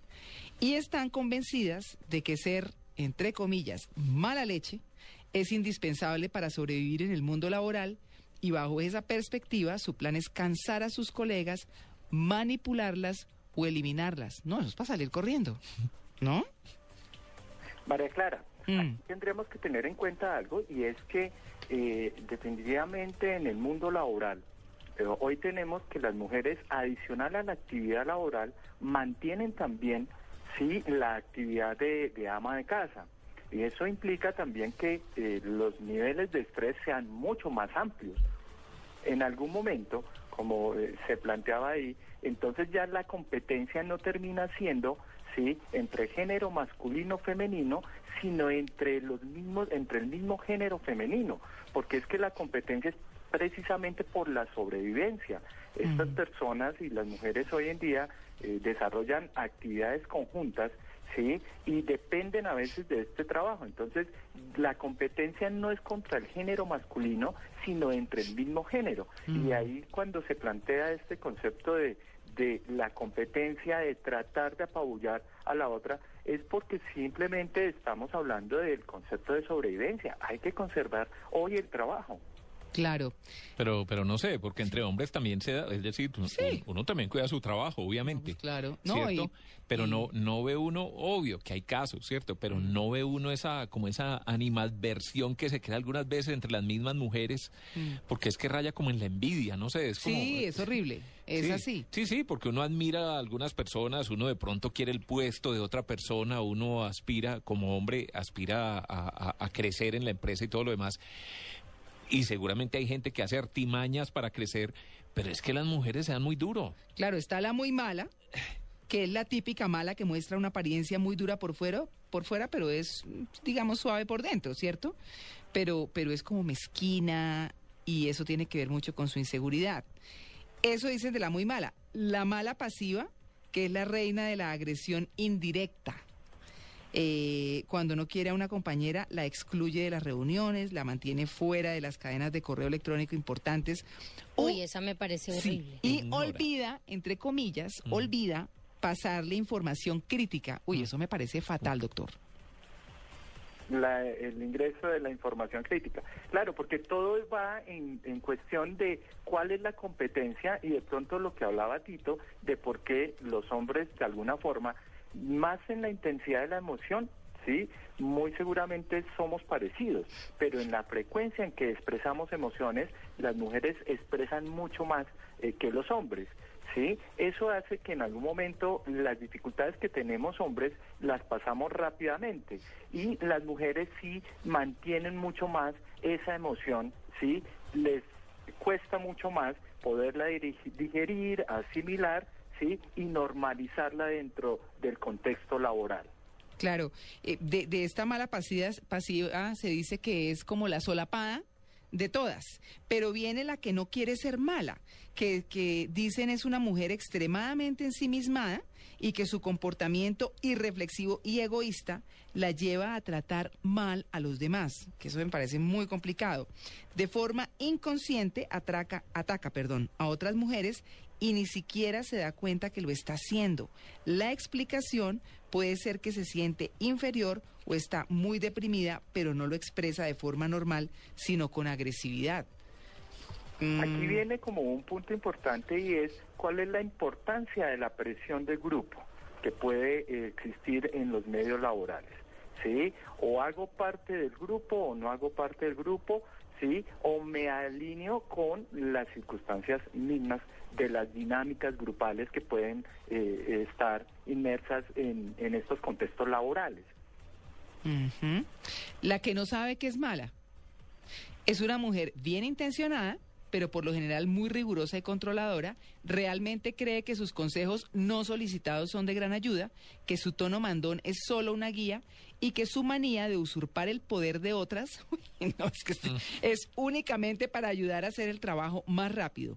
Aquí muchas mujeres deben hacer una autoevaluación, pues es factible que hayan adoptado esa actitud en algún momento de su vida laboral sin siquiera darse cuenta.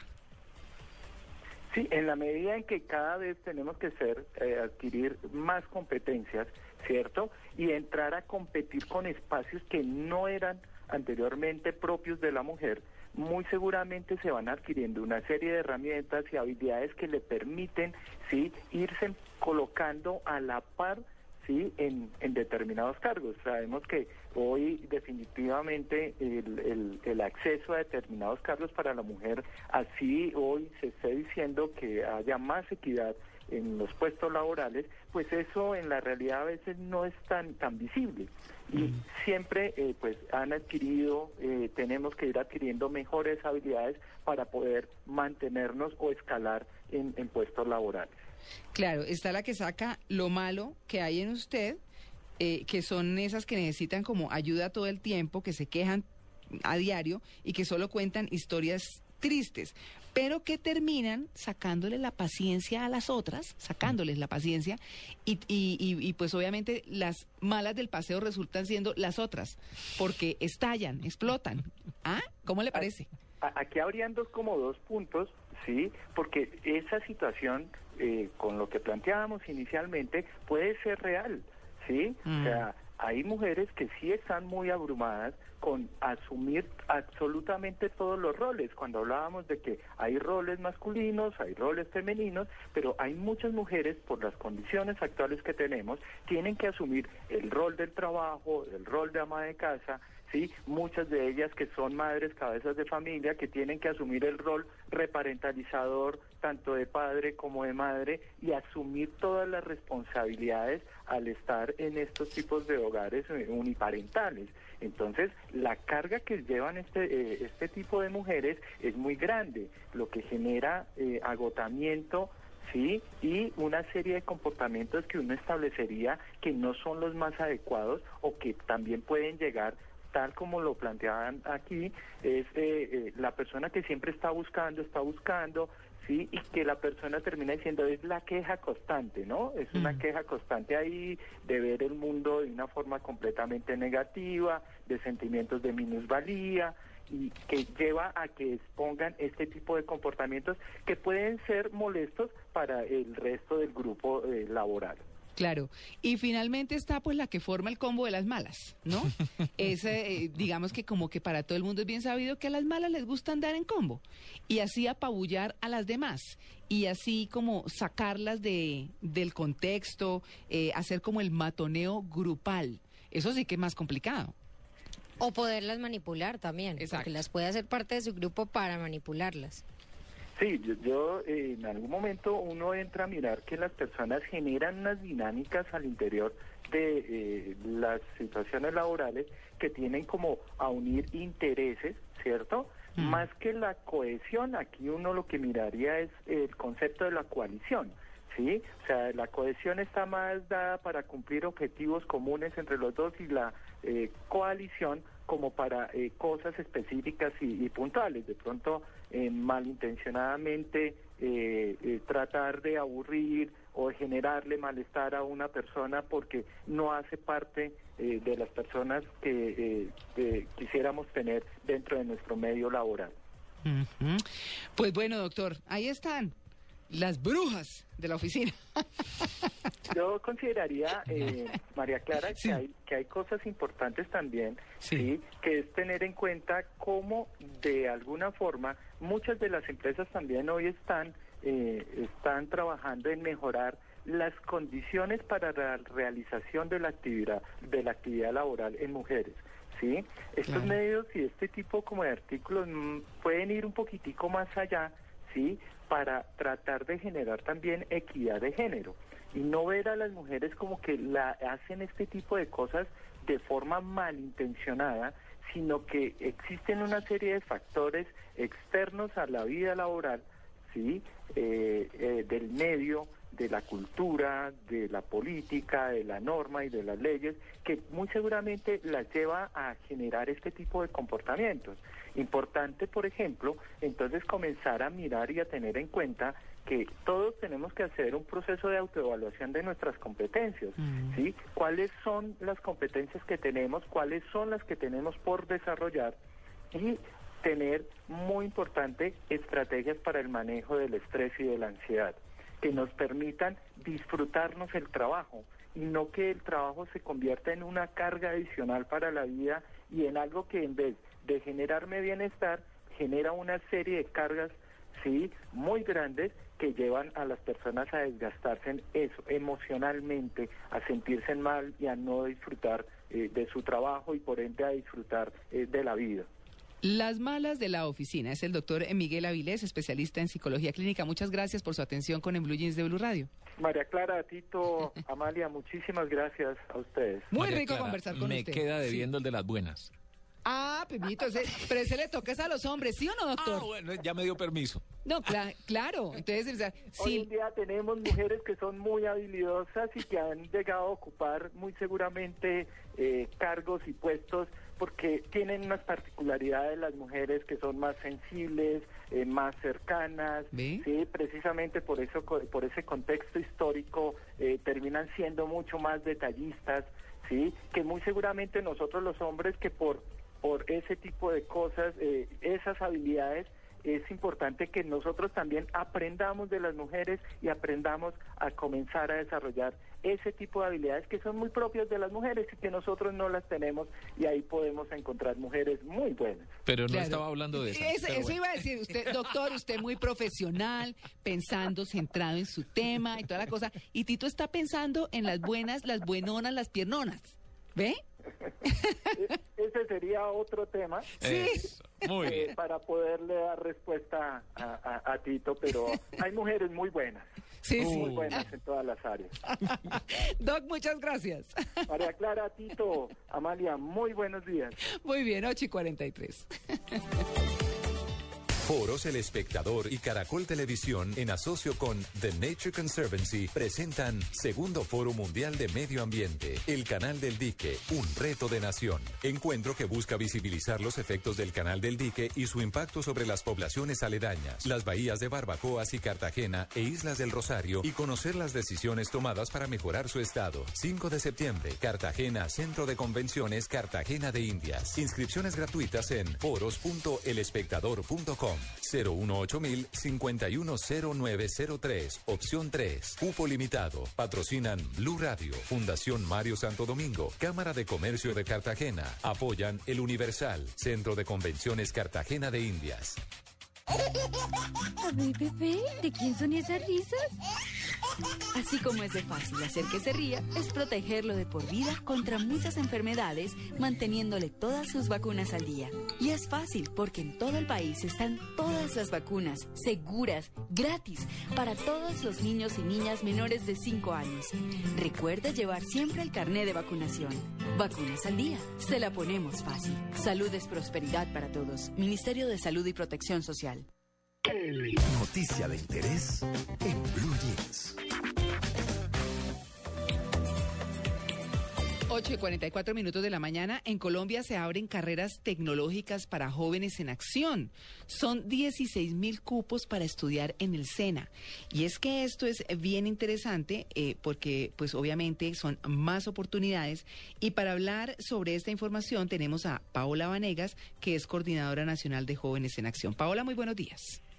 Hola, buenos días, María Clara, Tito y Amalia. ¿Cómo amanecen ustedes? Bueno, muy bien, muchas gracias y muy pendientes de, de esta información, pues que está dirigida sin duda a los muchachos de Colombia para que apliquen al programa Jóvenes en Acción, que les brinda la oportunidad de estudiar en el SENA y les da un incentivo de 200 mil pesos mensuales para cubrir con sus, sus gastos de estudios, bueno, el transporte y un poquito de mecato, ¿verdad? Sí, señora, así es. Jóvenes en Acción arranca pensando que mm, hay unos datos que son bien importantes y es que de cada 10 bachilleres de clase alta, la mayoría, 9 o 10, continúan estudiando educación después de terminar el bachillerato, técnica, tecnológica o profesional. Mientras que en los bachilleres en condición de vulnerabilidad o en condición de pobreza, únicamente 3 pueden continuar estudiando después del bachillerato carreras técnicas, tecnológicas o incluso carreras universitarias. Entonces lo que hacemos con Jóvenes en Acción es brindarle la posibilidad a esos muchachos que se graduaron de bachilleres, muchachos que están en condición de pobreza y vulnerabilidad, a que se presenten a estas carreras. El SENA ha sacado una nueva, una nueva oportunidad para todos los jóvenes que se llama 100.000 nuevas oportunidades. En esa hay un espacio para que los jóvenes en acción puedan aplicar esas carreras tecnológicas. Una vez ingresan, reciben un incentivo de 200 mil pesos mensuales, siempre y cuando cumplan con los compromisos, que es asistir juicioso a clase y desarrollar todo su proceso de formación. Ah, no, y sacar buenas notas, eso sí. Pero obvio. ¿Cierto? Bueno, que quienes nos están escuchando, que estén interesados justamente en, en aplicar, ¿Hasta cuándo es el plazo y dónde encuentran la información? Bueno, nosotros tenemos información de registro para ser parte de Jóvenes en Acción de manera permanente. Los requisitos son tres requisitos muy importantes. El primero, jóvenes de 16 a 24 años. El segundo, jóvenes que ya se hayan graduado del bachillerato. Y el tercero, muchachos que están en condición de pobreza y vulnerabilidad. Eso lo sabemos de tres maneras. O pertenecen a la red Unidos, o son víctimas del desplazamiento, o son jóvenes que tengan un puntaje del CISBEN por debajo del nivel 2, que para el caso de Bogotá, por ejemplo, es 54.86 puntos. Los jóvenes que cumplan esos requisitos eh, deben registrarse para ser parte de Jóvenes en Acción. Las líneas de atención telefónica están de manera permanente de lunes a sábado en todo el país es 018 95 1100 y para los que están en Bogotá es 595 4410. Toda la información la pueden consultar en la página web del Departamento para la Prosperidad Social, que es www.dps.gov.co. Repitamos esa, Paola. Paola, disculpe, repitamos otra vez. Sí.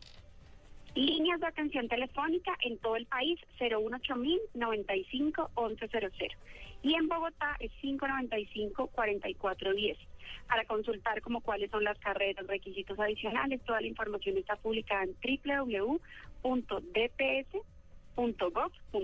Ese DPS es D de dedo, P de papá, S de sí, para que quede súper claro, ¿cierto? Sí, señora. Pero hay una cantidad... Hay... social. Sí, señora. ¿Hay, ¿Hay qué cantidad de cupos o es, esto es limitado? Porque, ah, ok, porque es que ahí se habla, bueno, la inscripción, eh, digamos que tienen prioridades sobre una persona u otra. ¿Cómo es este proceso de selección? Sí, sí, sí, así es. Los, los los muchachos bachilleres que se registran para Jóvenes en Acción tienen acceso preferente para esta oferta de 100.000 nuevos tecnólogos. Esa oferta necesitamos que los muchachos se registren la próxima semana, hasta el 9 de septiembre, porque la oferta para aplicar esas carreras, en donde necesitamos entregarle la base de datos al SENA de aquellos que son jóvenes en acción, la fecha es el 18 del 19 de septiembre. Entonces es muy importante para todos los que nos están escuchando que se registren a Jóvenes en Acción la próxima semana para que puedan ser parte de ese acceso preferente para esta quinta oferta de tecnólogos con los 16 mil cupos, que las inscripciones son el 18 y el 19 de septiembre. ¿Qué carreras hay? Hay carreras, son más o menos 16 mil cupos para carreras tecnológicas. Hay carreras tecnológicas en temas de servicios, sistemas, administración, eh, motores, temas que tienen que ver con mecánica. La oferta es bien grande dependiendo como de cuál sea la vocación de cada uno de los municipios. Eh, pero es una oferta suficientemente variada para que los jóvenes tengan la posibilidad de acceder dependiendo de sus intereses. Bueno, pues ahí está. Muy interesante esa información. Muchas gracias a Paola Vanegas, que es coordinadora nacional de Jóvenes en Acción. Ya saben, 16 mil cupos con 200 mil pesos mensuales para que puedan ir, asistir, estudiar. Es una excelente oportunidad. Ingresen entonces a www.dp, espero que se me perdió, dp S, sí señora, dps.gov.co o los teléfonos que les dimos. Así que ya saben, Paola, muchas gracias. María Clara, muchas gracias. Un saludo para todos. Muy bien, 8.49. Cumplimos un año de información. Están haciendo una nueva alternativa en la legendaria radio colombiana. Emoción. Señoras y señores, comienza a rodar las emociones. De entretenimiento. Ay, entonces me están estafando. Así, entonces voy ahora, Jorge. De diversión. Él no está deprimido. y se ríe. Tecnología. Innovación, temas que tratamos en la noche. Bueno. Blue Radio, la nueva alternativa cumple un año y este año lo celebramos contigo. Este 6 de septiembre a la una de la tarde te esperamos en Bogotá, Cali, Barranquilla y Medellín para vivir el juego de la Selección Colombia en pantallas gigantes y compartir con Camilo Cifuentes, Mario Auxilio, Diana Galindo, Oscar Iván, César Corredor, Barbarita y su show y Andrés Tamayo. Te esperamos para cantar juntos. Un año de la nueva alternativa. Estás en Blue Jeans. Blue Jeans. Lo más cómodo para el fin de semana. 8 y 51 minutos de la mañana. Marcela Perdomo, nuestra, nuestra eh, community manager de, Blue Radio, pues viene y nos cuenta tendencias, recordándoles que desde ayer eh, tenemos la, el hashtag numeral Vamos Colombia a propósito del partido del próximo viernes 6 de septiembre, cumpleaños de Blue, primera velita y además el partido de eliminatoria de la selección Colombia al Mundial de Brasil del año entrante. Así que nos han escrito montones desde ayer, numeral Vamos Colombia, cuéntenos qué nos quiere decir, cómo va a quedar el partido, cómo cree que nos va a ir. Marcela, ¿qué hay? Buenos días, María Clara. Sí, señora, la gente se está moviendo mucho. Nosotros seguimos con la camiseta puesta. Ah, total. Sí, señora, optimistas que vamos a ganar y la gente sigue muy optimista también en Facebook, también en nuestro fanpage, facebook.com slash Blue Radio Colombia. Ahí la gente ha opinado mucho. Edward Aranguren nos dice 3-1 gana Colombia. Félix Uh. Martínez dice 3-0. Sandra Leal dice 2-0 ganando Colombia. Erika Martínez dice 1-0 ganando Colombia. Juan Manuel Alba dice marcador 4-1 por supuesto ganando Colombia. Ruth Amparo dice 2-1 ganando Colombia. Toda la gente está muy optimista con este tema del partido, que como decía María Clara coincide con nuestro primer cumpleaños. Qué bonita fecha, de verdad. Sí. Y en cuanto a las tendencias de Twitter, Pero le espéreme, cuento, espéreme, señora. es que también el próximo 5 de septiembre se cumplen los 20 años del famoso 5-0 de Argentina, ¿cierto? Sí, Cuando les señora. ganamos a- en Argentina eh, a la selección de ese país, del país austral. Así que pues vale la pena. Hoy los periódicos registran justamente un especial en el que salen los jugadores, unos jugadores de la selección Ujú. Colombia de la época y unos jugadores de la selección argentina de la época. Así que pues eh, fechas memorables. Fechas memorables, sí señora, en septiembre, y hablando de septiembre, Perdón, para, para recordar un poquito a la gente que sé que están preguntando Sí, señor, en en qué redes sitios preguntan mucho. va a estar eh, Blue Radio eh, llevando las pantallas para que la gente pueda ver el partido, escuchar las transmisiones y todo lo demás y disfrutar de los shows de, de nuestros humoristas de Voz Populi. Quiero contarle que en Bogotá eh, vamos a estar en Salitre Plaza, Mm. en Cali, en Palmetto Plaza. Lo que pasa es que Medellín no lo tengo confirmado todavía, entonces no lo digo, pero... Les vamos a contar. Sí, les vamos a contar. Y en Barranquilla, en, en Miramar también. Ahí va a estar César Corredor y vamos a tener nuestros humoristas Camilo Cifuentes, Oscar Iván Castaño, en Medellín va a estar Andrés Tamayo, ¿cierto? El que imita al presidente Sí, sí, Uribe, sí. expresidente Uribe, etcétera. entonces ahí ¿Cierto? tienen Entonces, los lugares donde eh, va a estar Blue. Además del partido, vamos a tener unos shows de humor con imitaciones y con, con mucha diversión. Maravilloso. Sí, señora, para pasarla bueno. Y septiembre entonces tiene muchas fechas especiales y por eso en parte es que la mayoría de las tendencias ahorita en Colombia en este momento tienen que ver con septiembre. Ah, sí. Tenemos numeral septiembre con SD, bienvenido septiembre, hola septiembre, llegamos a septiembre. ¿Pero Imagínense, de las 10 tendencias, más o menos 5 tienen que ver con septiembre. Porque es primero, ¿cierto? Sí, señora, primero de septiembre A y toda la gente a hablando de ya septiembre. Ya, hay, ya hay tiendas, ya hay almacenes, ya hay centros comerciales Con el arbolito de Navidad. con temas de Navidad. Ay, que- oiga, y no ha pasado de amor y Medellín amistad. ya está es instalando Ya- alumbrados. Con eso les digo Protesto. todo. Ya Medellín, matamos el resto del año. ya. Yo también protesto. No, yo entiendo, que- yo entiendo lo de yo Medellín protesto porque es un porque montaje Medellín muy eso grande. empieza- No, es un montaje muy grande. Uy, no, pero es que Ay, empieza en septiembre, Tito. Uy, no, no lo dejan a uno vivir. Sí, ya. cuatro meses O sea, de en realidad Navidad. ya julio se acabó julio y No, ya perdimos el norte. Perdimos el norte, porque esto, esto se volvió tan absolutamente comercial que fue muy complicado. Primero lo adelantaron a noviembre. Sí. Dice a uno, bueno. Después se peleaba con Halloween, con la noche de las brujas. Y ahora se pelea con amor y amistad. Ya ni No, siquiera, o sea, nada. no. Corazones en rojo y verde. Uno en octubre entra Corazones en rojo y verde, a las sí. tiendas y ve 20% Halloween y el resto Navidad, árboles, luces por todo lado. Ya eso no ya eso se perdió. Sí, ya. Esa platica se perdió. Pero con toda. Bueno, muy bien.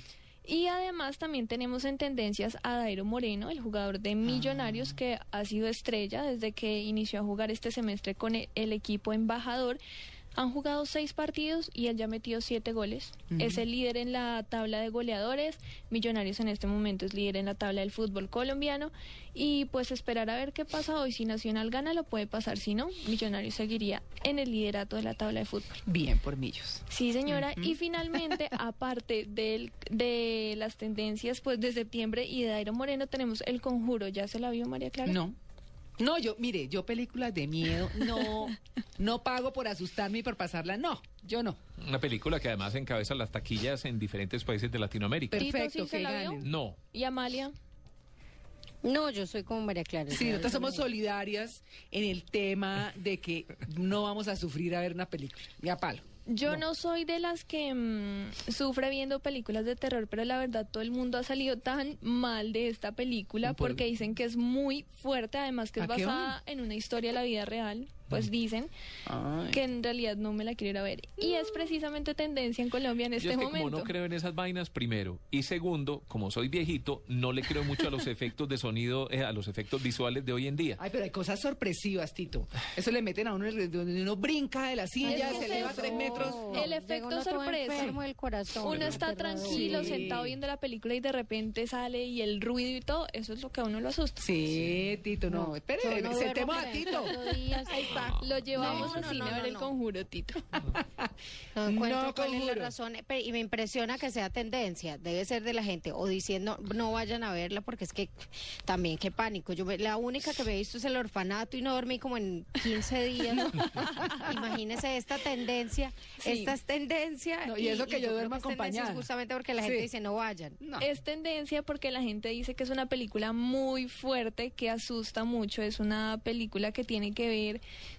con presencias demoníacas en Ay, una eso, casa. yo no creo en eso, entonces no. Entonces, Ay, Tito, no friegue Ah, pero usted, ¿qué hago? que le sale un creo. ruido ahí bien tenazo, una imagen No, y no, usted una brinca. cosa es que le peguen un brinco, un ruido o algo Por y uno eso, pegue el brinco, pero, pues pero claro. así de asustarse y salir traumatizado porque creo que me va a salir un demonio Pero en la se calle. estresa. es eso. Ah, la una cara de No, demonio pues bien claro que medosa. No, la gente dice que es que no puede dormir, no. que por la noche se ponen las cobijas hasta No. la cabeza porque no pueden dormir pensando en la película. Ay, no, Tito, a encañar aquí. Ay, no, qué horror.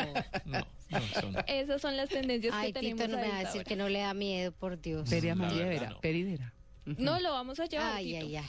Lo llevamos a ver el conjuro. Sí. Bueno, que acepto la invitación. Bueno, le llevamos ahí palomitas de maíz para que cuando brinque el susto vuelen esas palomitas por todo el Una teatro. cosa es un susto y otra cosa es miedo. Un susto. Pero uno todo ir sufrir. para que no- para no poder Para dormir. estresarse. No, Es eso. sí. No, yo no entiendo. Uno con, con bastantes ganas de descansar que uno tiene también en- durante el fin de semana. Imagínese que el plan sea ir a ver eso para no poder dormir. Y llegar No, ojeroso al otro día a la oficina porque no pudo dormir No, por ver el no, conjuro. Ah, a mí pónganme películas eh, de, de humor bien superficiales. Ojalá que tenga que reírme Pero ha visto mucho de y pensar miedo un poquito. alguna o no, Todas María esas. Clara. ¿Ah? ¿Ha visto de miedo? ¿Ha ido alguna de terror? No, la última que vi fue Carrie. Eso le dice lo que... y entré Pero- pues con la, pero, con la administradora Pánico, del no, Teatro Furiosa pánico. porque yo tenía, yo estaba muy chiquita, yo tenía como 12 años, bueno, sabrán hace cuánto, pero, pero, pero eso fue lo último. Yo dije, yo no me estreso más con eso, qué O sea, el exorcista no Ya clasificó. nunca no, más. nada, yo no me vi el exorcista, no. No, pero sabe que yo con cuál no pude dormir y, y eso fue de pesadillas y todo con la pasión de Cristo. Usted no sabe el pánico que me daba a mí el demonio eh, que mostraban ahí. El demonio Me daba pánico, no, no, no, no, una cosa muy miedosa porque mostraban supuestamente el demonio, era una cosa calva, la cosa más miedosa del mundo. Para mí fue traumático. Ay, bueno, Amalia, las dos comadres para no ir a ese cine, ya sabemos. Sí, señora, ya Sí, saben. ya sabemos. Entonces, esas son Y las dentro de ocho días si me llevan descuento, les hago un pequeño análisis de la película. Ay, no, y, y ni pague dos mil pesos porque yo sí, mejor dicho, ni pagué. Lo voy a llevar para ver cómo le va a Tito. Bueno. Vale, bueno, esa fue la información de nuestras tendencias, de qué le gusta a la gente, del partido de Colombia con nuestro hashtag. Más adelante les eh, contamos de cierre un poquito también cómo quedan las redes. Son las nueve en punto, nos vamos con voces y sonidos. Ya regresamos, estamos en Blue Jeans de Blue Radio.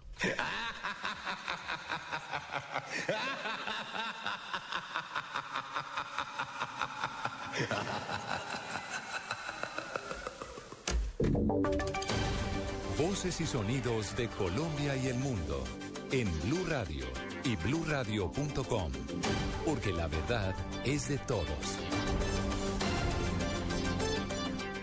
9 de la mañana, un minuto, pese a que existe una negociación entre el gobierno nacional y los campesinos en Boyacá para levantar el paro agrario, vándalos asesinaron a un conductor de un bus de servicio intermunicipal. Los detalles en la capital de Boyacá los tiene Gonzalo Jiménez.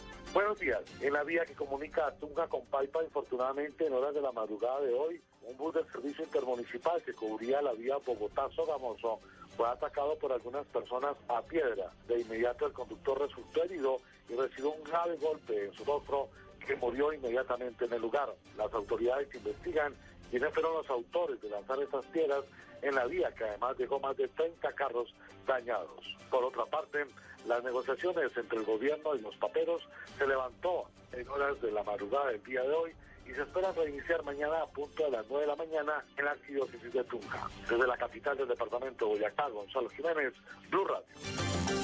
Expectativa en la central de abastos del suroccidente del país por el eventual recuperación del ingreso de alimentos entre hoy y mañana, luego de despejar algunas carreteras. Información con Guillermo Vallejo. El gerente de mercadeo de Cabaza en Candelaria, Valle del Cauca, Oliver Medina, se declaró moderadamente optimista frente a la oferta en las próximas 48 horas. Explicó que la mayor parte de perecederos provienen del departamento de Nariño, cuya vía permanece bloqueada, y del altiplano cundiboyacense, que atenderá seguramente primero a Bogotá. No obstante, confió en que con las demás alternativas se supla el faltante de un 70% que desde la semana pasada se registra en las bodegas de Cabaza. Indicó que un domingo y lunes normales ingresan cerca de 3.000 toneladas de alimentos y hoy hay existencias por debajo del 30%. Los sectores y poblaciones más afectadas son las de las partes altas de las cordilleras central y occidental y sectores como el avícola y el frutícola cuyas pérdidas son cuantiosas. Guillermo Vallejo, Blue Radio Cali. Y el presidente de Ecopetrol, Javier Gutiérrez, explicó el porqué del retraso de más de 24 meses en el proceso de modernización de la refinería de Barranca Bermeja. Los detalles del puerto petrolero con Daniel Pedraza.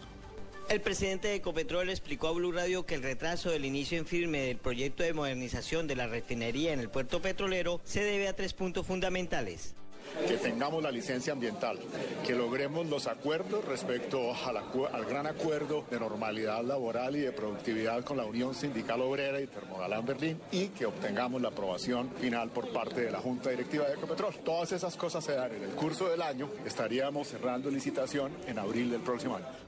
El atraso en el proceso de modernización de la refinería ha causado en Barranca Bermeja una burbuja económica, la cual está llevando a la quiebra a varias personas y empresarios de la capital petrolera. Desde el Magdalena Medio, Daniel Pedra Samantilla, Blue Radio. En noticias internacionales, el gobierno de Japón apoyaría la intervención militar de Estados Unidos en Siria si se demuestra que usaron armas químicas, según reveló la agencia Kion, citando fuentes gubernamentales. Según estas fuentes, el Ejecutivo nipone está preparando un comunicado entre el primer ministro conservador en el que se apoyaría la intervención militar de los Estados Unidos, que siempre se justifica en el uso de armas químicas por parte del gobierno de Bachar al-Assad. Noticias contra reloj en Blue Radio. Noticia en desarrollo, el secretario de Estado de los Estados Unidos, John Kerry, afirmó hoy que su país tiene pruebas de que el régimen sirio usó gas sarín en el ataque de las armas químicas de la periferia de Damasco el pasado 21 de agosto. La cifra, 15 grupos de teatro callejero profesional en Bogotá realizarán 56 funciones en 18 parques del distrito. Las jornadas se realizarán del 1 de septiembre hasta el 22 de octubre, según informó la Alcaldía Mayor de la ciudad. Quedamos atentos al presidente sudafricano Nelson Mandela, quien abandonó hoy el hospital de Pretoria, en el que estaba ingresado desde el pasado 8 de junio por una recaída de una infección pulmonar, informó hoy la presidencia sudafricana. 9 de la mañana, 4 minutos. Ampliación de estas y otras informaciones en www.bluradio.com. Continúen en Blue Jeans. A ver, bebé, ¿de quién son esas risas? Así como es de fácil hacer que se ría, es protegerlo de por vida contra muchas enfermedades, manteniéndole todas sus vacunas al día. Y es fácil porque en todo el país están todas las vacunas, seguras, gratis, para todos los niños y niñas menores de 5 años. Recuerda llevar siempre el carné de vacunación. Vacunas al día, se la ponemos fácil. Salud es prosperidad para todos. Ministerio de Salud y Protección Social. Que Dairo Moreno es el goleador. Dairo Moreno, Dairo Moreno. Que Ruiz no se queda atrás y tiene al Junior como líder de la tabla.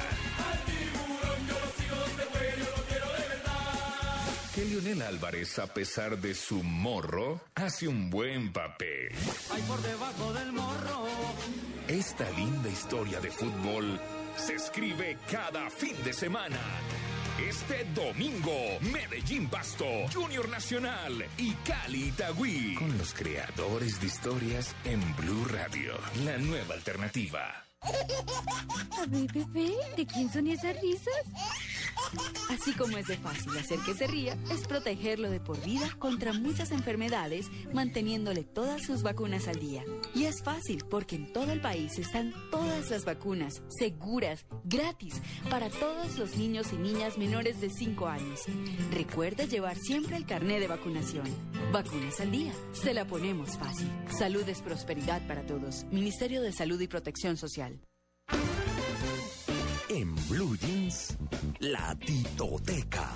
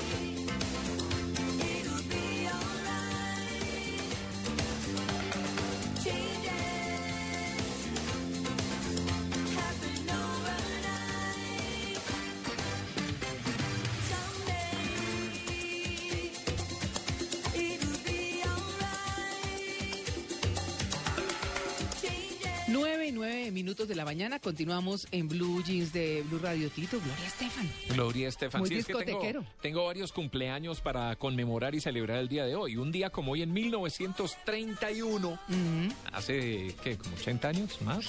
¿82 años? Nace el cantante mexicano Javier Solís. Ah, ella Mm, murió. Su verdadero nombre, Gabriel Siria Levario. Él murió en el 66. En ¿De abril dónde del salió el Solís? 66. Nombre artístico.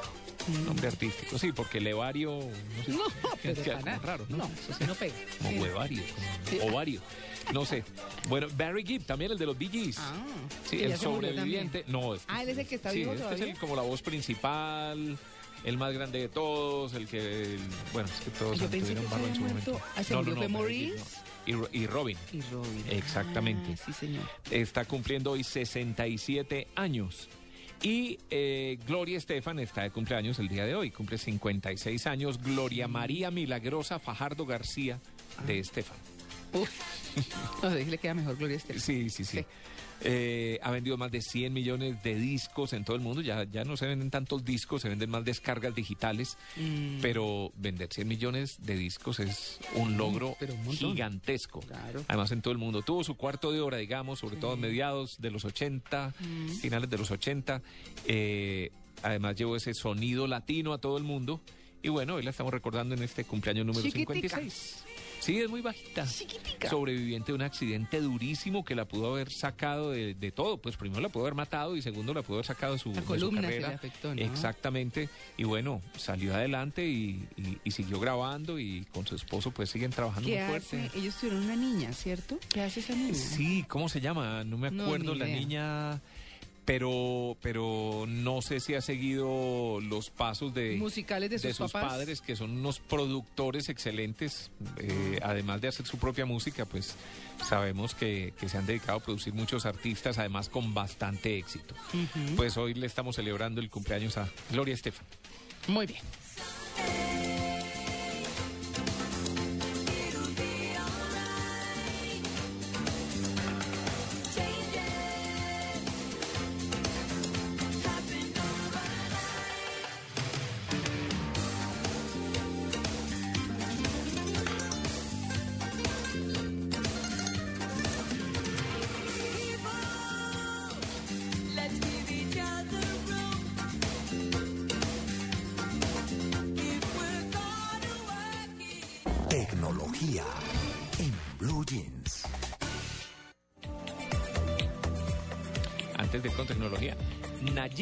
Es el hijo cumpleaños mañana o sea casi casi el mismo, Mismo día. día. de la mamá Mm. y su hija se llama Emily Marie estoy hablando Ah, de sí. los hijos de, de Gloria Estefan Emily por el Emilio. seguramente Seguramente. Bueno, lo feminizaron ahí. O sea, el nombre, pues, para ponérselo a la niña. Emily Marie Sí. Bueno, muy bien, Tito. Eh, vámonos con tecnología. Eh, como siempre, bueno, pues ha sido todo un hit. O ha sido todo un hit eh, la aparición de mm, Andrés Murcia, nuestro editor digital de Blue, hablando de las aplicaciones. Cuáles están de moda, eh, cuáles son las que más se usan, cuáles son las más populares. Andrés, buenos días. Muy buenos días, ¿cómo están? Bien, bueno, ¿de qué aplicaciones vamos a hablar hoy? Que los oyentes ya están pendientes. Pues voy a tratar de ser muy preciso porque luego no les puedo dar todas las que quisiera darles. Ah, Vamos a empezar una para, para las personas que tienen vehículo, que yo creo que cada vez más en Colombia son muchos, muchos más.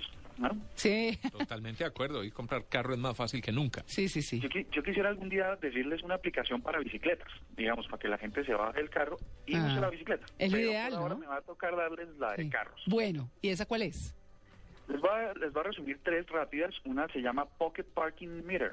Es una aplicación que sirve para, para calcular el tiempo del, mm, del eh, que no Parquímetro. tarda en dejar el vehículo en el parqueadero. Sí. Bogotá yo creo que es una de las ciudades y algunas otras ciudades del país donde parquear, donde parquear es muy caro. A pesar de que lo limitan a 95 pesos el minuto, uno paga tarifas increíblemente altas. Esta aplicación sirve para recordarle a uno eh, cuando uno lo configure qué tiempo lleva, cuánto tiempo, en cuánto tiempo debe regresar para evitar mayor pago de- del parqueo. ¿Sirve? Ese es vehículo, el de vehículo es Pocket Parking Mirror, como espejo. meter No, como Ah, meter, es metro, ya. Perfecto. medidor Sí. la otra es Fuel Calculator. Ah, o sea, el de la gasolina. el de la gasolina, pero además tiene una cantidad de adicionales para controlar todos los gastos del, del vehículo. Vamos a, vamos a decirlo, eh, escúcheme Andrés, se escribe Fuel Calculator, para que lo sepan. Fuel, Fuel Calculator. Calculator. Ajá. Perfecto. Muy bien. A lo- a- a como, como leen los españoles va el inglés. Ah, sí. Lo- Sí, claro. Fuel Calculator. Sí. Esa le, pues, le sirve a uno para, saber- para cal- controlar gastos de gasolina, sobre todo cuando el galón pasa los no- 8.500 pesos, Ujú. de aceites, el tiempo en que debe hacerlos, los mantenimientos, eh, um, todos los gastos asociados a mantenimientos para saber si, bueno, para llevar un control básicamente y saber si ya es hora de cambiar ese Stinker modelo 65 Sí. adquirir un vehículo con mejores características. Ya. MyCards eh, es otra aplicación, es más para Android, para los que tienen Android, tiene todo esto adicionalmente. Perdóneme, Andrés, ¿ese es en plural? ¿My Cars? MyCard, sí. Ah, Ok. Es, es en, en plural, sí. Sí. Y sobre todo para Android, las otras dos también, es de los dos, esta sobre todo para Android, le, le permite a uno con gráficos saber el rendimiento del vehículo. Bueno, tiene otras, una interfase gráfica un poco más amable que puede servir Para gomosos. Para gomosos. Sí, esa es mucho más detallada. Sí. Hay una aplicación que se llama Dream On. Dream, Dream On. ¿Sí? Dream On. Bueno. Una aplicación que han venido tratando de desarrollar y va muy bien desde hace mucho tiempo y eh, tiene el objetivo de lograr que los usuarios sueñen. Pero no mientras van manejando sueño. Perdón, no, no, decía que no que sueñen pero no mientras van manejando pues porque qué peligro Ah, sí, sí, no, esto ya pasamos a otra etapa, ya fuera de motor, y Ah. es este busca que la gente logre soñar. Yo no sé, yo no sé la efectividad, no la he probado, pero quiero dejarla para que ustedes las prueben. Pero, pero- Luego nos, nos cuenten a ver si funciona. Lo, se configura, se personaliza para que mm, eh, uno le diga cuándo se va a dormir, cuándo se va a despertar, cua- eh, sirve de alarma también, cuándo se va a despertar. Eh, se le dice como en qué, en qué quiere pensar antes de dormir, se activa el dispositivo, le dice dónde es recomendable dejarlo, porque pues eh, cruza con lo que dicen los científicos que el dispositivo cerca a, la persona no lo deja dormir, le dice dónde debe ponerlo y se supone que va a ser un control total del sueño. Eh, En qué momentos está profundo, en qué momentos está incómodo y durante una semana hace esa medición y luego le permite eh, saber cómo debe dormir perfectamente para que luego pueda soñar. ¿Está Mm. bien? Está bien, está bien. Mm. Pues interesante, habría que probarla, ¿no? Había que probarla. Sí, Tiene- sí. eh, Me parece bastante, bastante complicada, pero... pero Quiero soñar que me voy a darle la vuelta al mundo. Entonces- Con las buenas de la oficina. Tito. No, no, Oye, no, ¿te no, imaginas no, uno no, de con mi que suegra. Voy a ah, no, soñar tampoco. con un aumento y entonces uno lo pone ahí y tal. Claro, Bueno, y el despertador le dice, siga soñando, siga soñando, Sí. siga soñando. Sí, correcto, básicamente. Muy bien. Bueno, hay una una que se llama Job Hyper, que no sé no no sé exactamente cómo la pusieron para leerla, es Hop W P E R. Doble E. ¿Cómo es? ¿Doble E qué? Job de trabajo, Sí, sí. doble E, P de papá, E y R. Ah, hiper, sí. Ah, muy raro, nunca había visto eso. Como Job, ah, ya, ya, ya la cogí, es Job Beeper, como el, el Ah, beeper, ah, alertas, ya, ya lo mm. cogí, Job, Job, Job, Job Beeper. O sea, obviaron una B larga. Exacto, Job Beeper, muy bien. correcto. Esta aplicación eh, está, está creciendo, es para encontrar trabajo. Yo sé que es una de las que nos va a interesar a todos y es em, una aplicación que permite hacer localizaciones de ofertas de trabajo en 38 países, incluido Colombia. Mmm, buena esa. Es gratuita, no necesita registro, em, los mensajes llegan instantáneamente, que esa es una de las ventajas de los dispositivos móviles. Claro. A diferencia de los de los correos que antiguamente uno tenía que llegar por la noche a, a mirar a ver qué le escribieron, la aplicación permite que, que la alerta cuando hay un trabajo del interés llegue inmediatamente al dispositivo y poder eh, optar por el trabajo inmediatamente. Bueno. La última que les tengo, o bueno, la penúltima rápidamente, es todo el mundo anda preocupado con ahorrar batería. Ah, Sabemos sí. que en los dispositivos tener activados eh, aplicaciones como el GPS, las, las localizaciones de Instagram, de redes sociales, consumen más rápido la batería. También consume más rápido la batería tener activada siempre la, la, la red inalámbrica o el Bluetooth. Mm. Entonces hay una, hay una aplicación que trata de ahorrar esos recursos para que justo cuando usted necesita el teléfono haya batería, porque normalmente cuando uno más lo necesita es que se le acaba la sí, batería. seguro. Se llama Battery Saver. Ah, battery, y, ok, con doble T. Ahorrador Con de doble baterías. Saber, Battery sí. Saber saver. con B corta, para que sepan. Con B corta. Ajá. Esa aplicación está dis- disponible para todos los dispositivos y em, le dice a uno qué es la aplicación que está consumiendo más recursos, también de memoria, y eh, le permite activarla provisionalmente para que el teléfono ahorre sus recursos antes de que em, pues de que se acabe la batería y sea inminente buscar un teléfono público que ahora no es tan fácil. Bueno, la campeona de hoy es la Job Beeper. La Job Beeper. Mm. Les voy a dejar una solamente de pronto para que no hablemos de ella, se llama PathMed. Esto es para los médicos que nos estén escuchando. Deletre la, por P de favor. papá, A de Andrés, D de dedo, M de mamá, E de Ernesto y D de dedo. PadMed, ajá. Es una fantástica aplicación para los profesionales de la salud. Ofrece una cantidad de herramientas útiles como cálculo para las recetas, Bademecum. Mm. eh, bueno, hay una cantidad increíble de herramientas que le puede servir a los médicos. Y la última es una que se llama eh, Quit Smoking. Quit smoking. Ujú. ¿Sí? Ah, para dejar de fumar. para dejar de fumar. Esa era la que les quería decir al final. Esta aplicación les, les ayuda a hacer un control de, de su ansiedad. Eh, hay unos objetivos que traza la aplicación que le ayuda a recordar. Ah, solo hay que estar activando un botón a la hora de encender un cigarrillo. Él hace, él hace todos los parámetros y luego le va dando uno, una rutina para tratar de evitar dejar de fumar. Si Ay, buenísima. interés, Quit Smoking o Quiet Smoking es la, la aplicación que Quit. les va a servir. Sí, quit. Entonces sería Q, U y latina T. S-M-O-K-I-N-G. Correcto. Muy bien, ¿no, Andrés? Esa y Job, Job Beeper está buenísima. Ahí están, son muy funcionales, son como siempre fáciles de instalar, disponibles para dispositivos iOS o Apple, eh, Android, de pronto no tanto para, para Nokia y otros dispositivos, pero para los más, los más usados en el momento. Gracias, Andrés. A ustedes. Bueno, muy bien, es Andrés Murcia, nuestro editor digital en Blue Radio con las aplicaciones más movidas en este momento, 9 y 21. ¿Cuánto desea sufrir? ¿Dolor o esperanza? Este domingo en Generación Blue para vivir bien. Desde las 8 de la noche en Blue Radio. La nueva alternativa. Este domingo, después de las noticias del mediodía, en Mesa Blue, Víctor Solano, periodista independiente y experto en redes sociales, catalogado como uno de los tuiteros más influyentes de Colombia. Gracias a las plataformas digitales, esos nuevos medios ahora les pertenecen. Y Carlos García, editor de redes sociales del Grupo Santo Domingo, reconocido con varios galardones por sus estrategias digitales. Ya el político, el alcalde o el presidente no hace una rueda de prensa para exponer algunos puntos a los que ha concluido sino que lanza un tweet. Este domingo en Mesa Blue, las redes son protagonistas. Presentan Felipe Zuleta y Andrés Murcia. Mesa Blue, todos los temas puestos sobre la mesa en Blue Radio y bluradio.com. La nueva alternativa. En Blue Jeans, 3, 2, 1, acción. Un monstruo en París. Conozcan a Raúl, un simpático repartidor. Emil, el Casanova. Lucille, la cantante. No eres solo una cantante, eres una estrella. Charles, un mono muy listo. Y presentando a Fronquet. ¡Hay un monstruo en París! Una pulga gigante cantante. Increíble.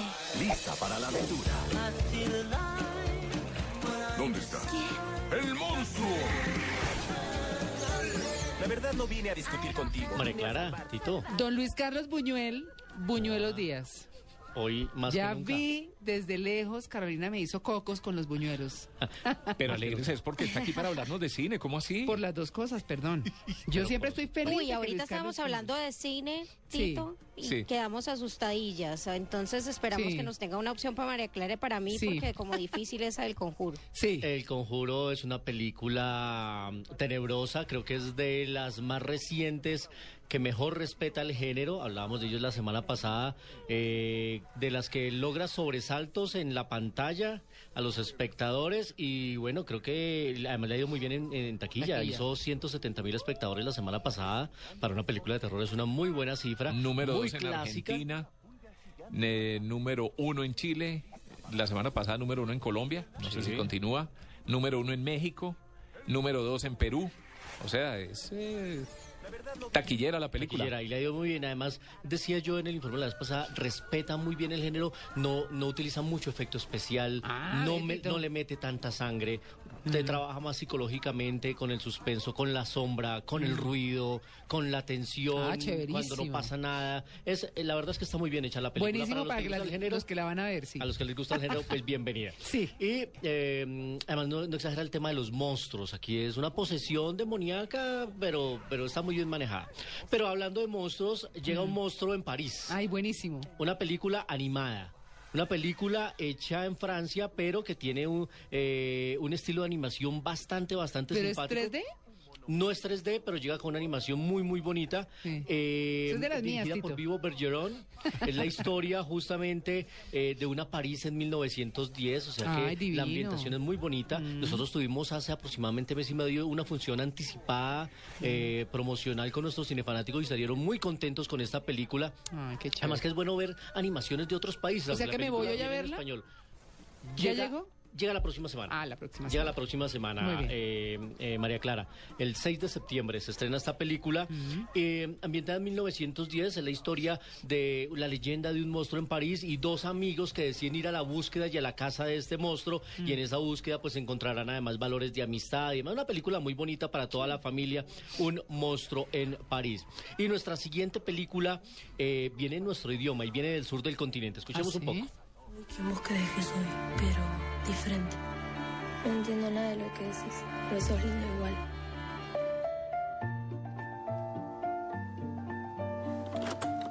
Hoy emprendemos el regreso a la Argentina. Van a ingresar por Brasil. A partir de ahora, te vas a llamar Ernesto. ¿Y qué pasó con Mundial de Fútbol, Ernesto? Esta fue la representante de Argentina a los premios Goya del año pasado. ¿Y Se llama Infla- Infancia Clandestina. Mm. Se han hecho muchas películas sobre la dictadura. Ah, claro. Esta está vista a través de los ojos de un niño. Es- Mm. hace parte de una familia de exiliados, pero que deciden regresar al país de manera clandestina. Y aquí el personaje es un, un niño y toda la película se ve a través de los ojos de Y él. por Brasil es que, eh, digo, por eh, eh, llegan a Argentina, vienen por Brasil. Por Brasil. Entran por Brasil para estar clandestinos, llegan y eh, ese, como un niño de 12 años vive la dictadura con unos padres militantes y él intentando llevar una infancia normal, Ah. eh, enamorándose de la amiguita del colegio. Una película muy, Hija muy del bonita. militar por ahí mínimo, pues. ¿no? Benjamín Ávila es el director de esta película. Hay grandes actores como Ernesto Alteiro en, eh, en esta película y también está Natalia Oreiro, Mm. eh, dos de los grandes del cine argentino. Llega también esta semana, los domingos siempre les adelantamos un poco lo que pasa en la cartelera o lo que viene en la cartelera. Y bueno, es una de las destacadas películas eh, del sur del continente que nos llegan y qué bueno ver cine en nuestro idioma. Lo, lo- lo bueno de este repaso que hacemos aquí en 3, 2, 1 Acción es que hay películas de todos y nos está llegando de todo el mundo. Recomendábamos Becas, que ya se estrena esta semana, la de los niños huérfanos que se quieren ir a buscar a Superman que nos llega de Irak. Está esta película argentina, hay cine español. Y nuestro siguiente recomendado viene de Hungría. Así que hay cine muy diverso Uy, por estos días grave. en nuestro país. I'd like to ask your help. My husband and I live just opposite. We moved here a few days ago. Well, if you can find me someone to give me references to what sort of people you are, I might consider it.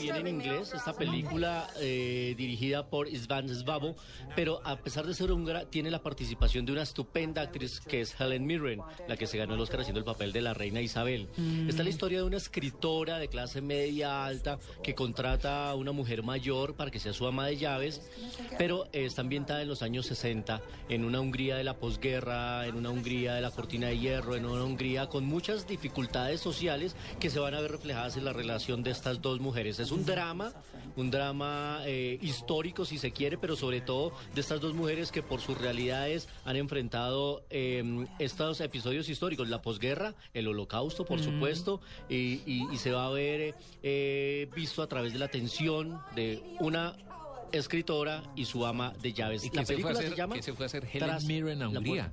Qué raro, ¿no? Pues es una mujer que ha bueno, porque aceptado ella es retos. británica, la he visto en series, por ejemplo, de la BBC, es excelente actriz, pues la conocemos obviamente, además de, de ganar el Oscar y todo lo demás, la hemos visto en películas de Hollywood, pero en Hungría, ¿no? Y en películas de acción. Por estos días está al lado de Bruce Willis en Ah, la claro. segunda parte de Red, Ah, sí, sí, disparando y demás. Sí, así sí, que sí, está sí, haciendo muchas cosas. Y eh, decía ella en una entrevista que a ella le gustó la convicción con la que llamó el director, pero sobre todo el carácter de su personaje.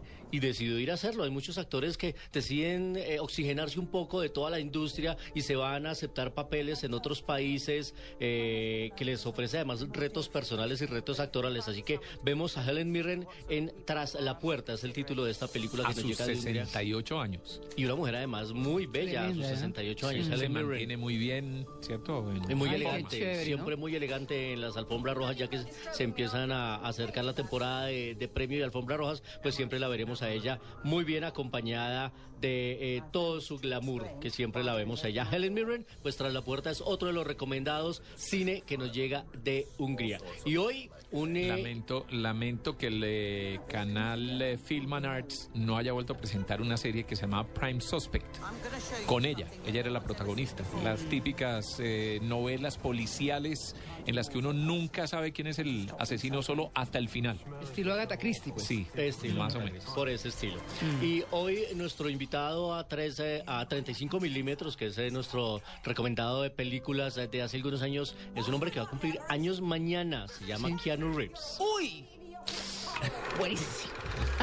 35 milímetros en Blue Jeans.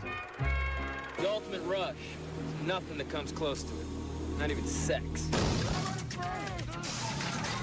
We are the ex-president. Total commitment.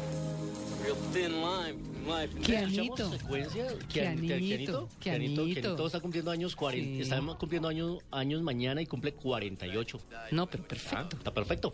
Y esta película de la cual escuchamos las secuencias de 1991 se llama Punto de Quiebra. Mm. Una, de las primeras películas que yo le conocía a Keanu Reeves en la que él hacía de un policía infiltrado en un grupo de asaltantes y ese grupo de asaltantes era liderado por Patrick Swayze. Exacto. Una Mm. estupenda película con mucho surf, con mucha acción, con mucha música además, una cinta eh, divertidísima, creo que es de, mi- de mis preferidas de Keanu Reeves y recordando al desaparecido Patrick Swayze, Sí. también hacían además una muy buena pareja porque ambos se disputaban el liderato de la banda, uno infiltrado pero el otro líder, pero también el amor de la chica de la banda, así que era muy muy muy buena esa película Punto de Quiebra. Ahora que usted habla, Luis Carlos, de, de esas mujeres mayores que se conservan muy bien y demás, Keanu Reeves hizo una película en donde hacía de amante de una mujer mayor que... que Con Jack Nicholson. Exactamente, pero ¿cómo se llama ella?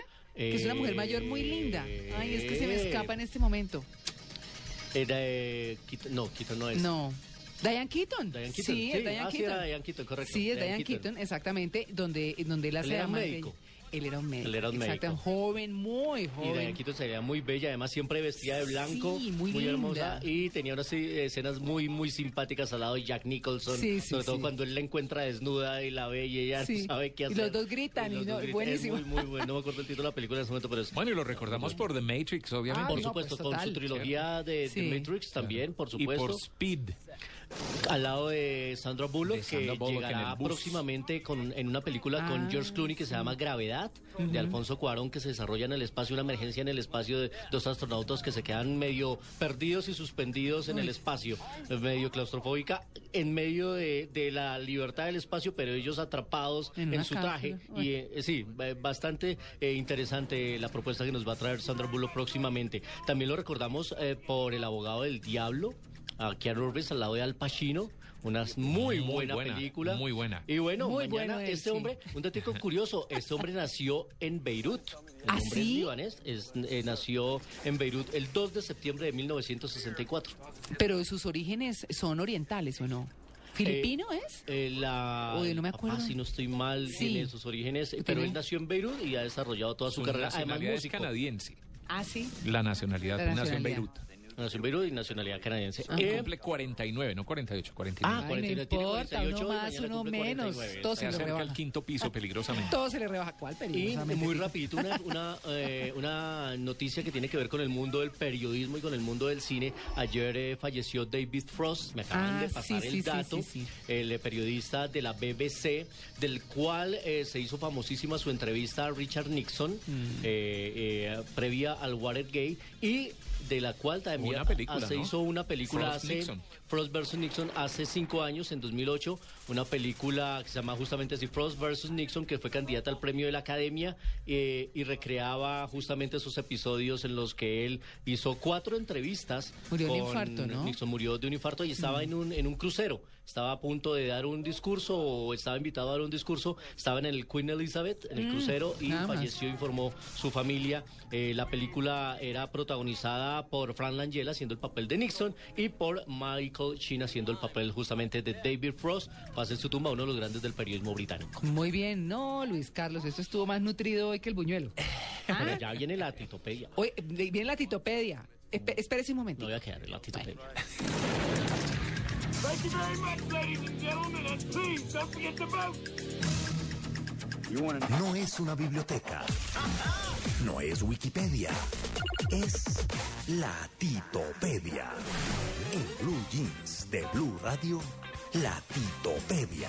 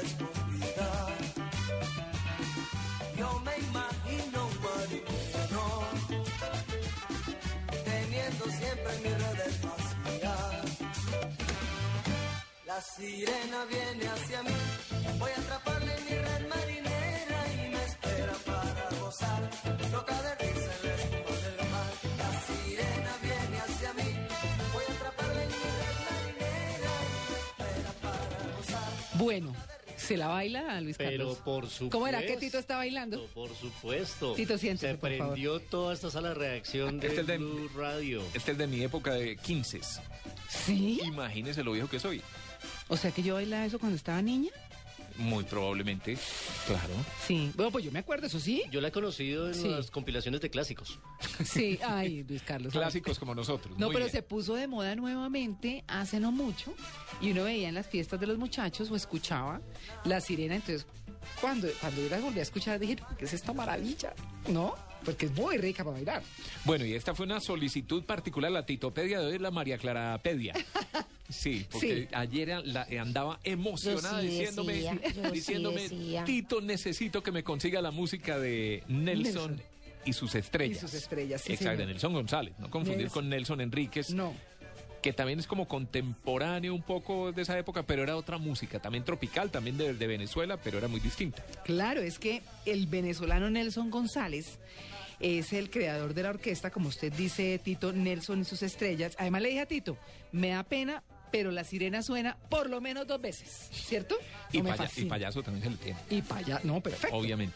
Entonces está cumpliendo 50 años, como diríamos, de brillo musical.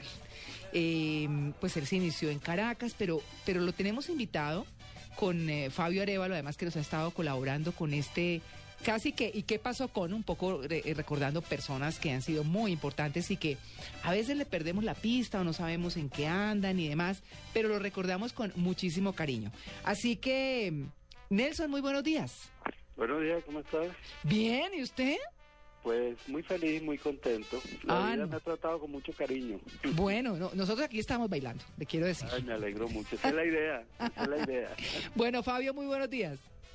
María Clara, Tito y toda la mesa de trabajo, buenos días. Algo muy, muy especial para ustedes y para todos los oyentes. Y obviamente para el personaje, los- el maestro Nelson González, que lo tiene también de invitado. Qué bueno que esté hoy en esta mañana de- en Blue Jeans. A mí no me queda muy clara la fecha. María Clara mm, lo acaba de mencionar y me dijo ayer, es que se cumplen 50 años de carrera artística, Nelson.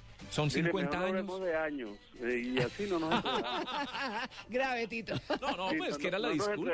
y todo funciona perfectamente. Era la disculpa para entrevistarlo, pero, pero, pero sí nos parece importante, sobre todo si es una conmemoración de ese tamaño, imagínese.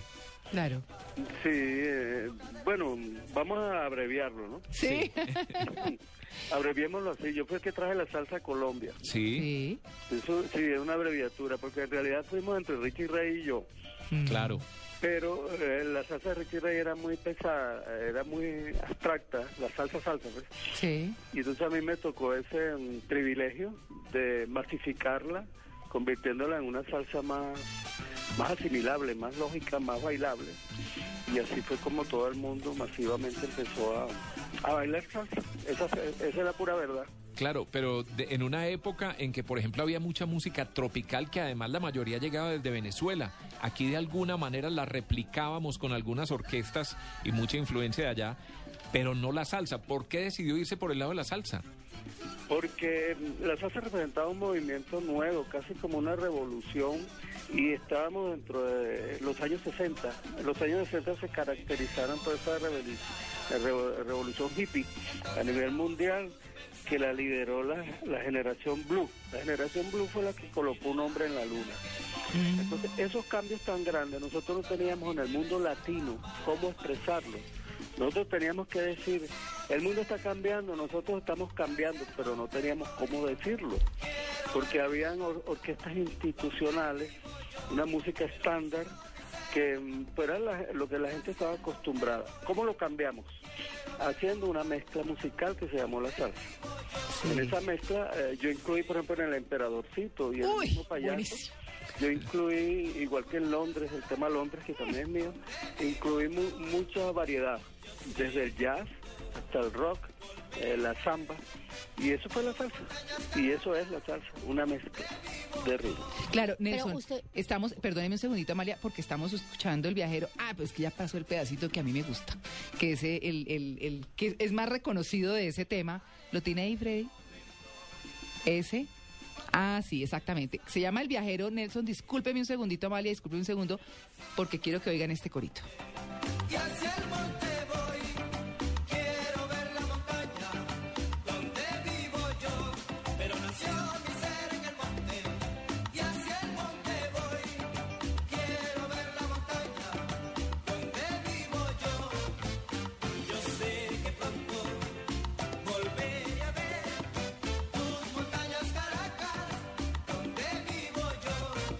Aquí estábamos diciendo, Nelson, que este tema permitió bailar la salsa más fácil. O sea, el que baila brincadito no tiene problema. No, es que yo le digo, pues yo no sé bailar, pero no, bailar la, la descarga, sonido bestial de Richie Ray, pues debe ser complicado. Claro. ¿Cierto? Pero, pero, pero la impresión que tengo yo es que Nelson González supo adaptarla a nuestro sabor, ¿cierto? Y, y facilitar que la gente aprendiera a bailar salsa. Sí, eh, ese tema se llama Canción del Viajero. Ese lo hice yo con mucho cariño. Ay, qué Sí. chévere. Y basado en, en precisamente lo que te estoy diciendo, en una mezcla. Bueno, mira, esto es asunto de necesidad. Era una simple y llana necesidad. Necesitábamos que la salsa se masificara. Y mm, gracias a Dios me tocó esa misión tan bonita. Y eh, hice varios temas así como Canción del Viajero, porque el emperadorcito, el payaso y la sirena están basados en ese ritmo. Ese ritmo se llamó el ritmo payaso, porque el primero en, en su género que hice fue el payaso. Y gustó mucho. Entonces de ahí en adelante deci- decidí mm, hacer más temas así, como el emperadorcito, que ya tenía ideas clásicas muy claras del compositor Claude Debussy y lo logré mezclar ahí en, en la introducción del emperadorcito y aquí en Canción del Viajero pude introducir mucho el rock a pesar de que no no se nota mucho pero ese brincadito sabroso que se siente Claro. ahí, es, es- es- es la batería Mire, es que quiero, Freddy, por favor, eh, que pongamos el comienzo, el piano del emperadorcito, que es que cuando uno estaba en una fiesta, empezaba a sonar ese piano y automáticamente es un detonante. todos, sí, todos nos parábamos. El piano.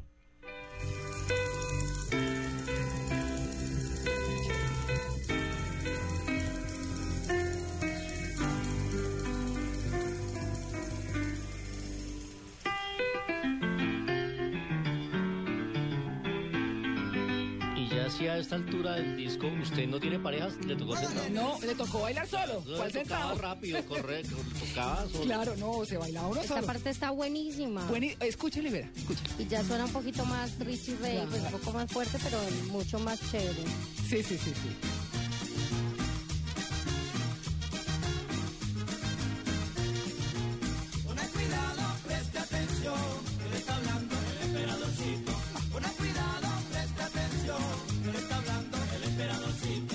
Nelson, muchos recuerdos, ¿no? Usted le revuelve a uno el espíritu. Esa es la idea, eh, difundir la felicidad y el gozo a todos, porque en un mundo de tantas complicaciones, la música es eh, el gran escape para todos nosotros. La gente, eh, esa palabra detonante que ustedes utilizaron cuando sonaba esta música en, en los sitios bailables, mm, me hace recordar un amigo mío, un músico, que me dijo, mira Nelson, estuve en una fiesta y empezó a, a sonar cuando venga la primavera. Y la gente se movió hacia el centro de la pista, como que estaban regalando dinero están regalando comida. y yo me espanté bien, ¿y qué está pasando? Esa palabra detonante nunca la había oído. Mire, mire cuando venga la primavera, ¿cuál es? Para que nuestros oyentes. Claro, paseadita y todo.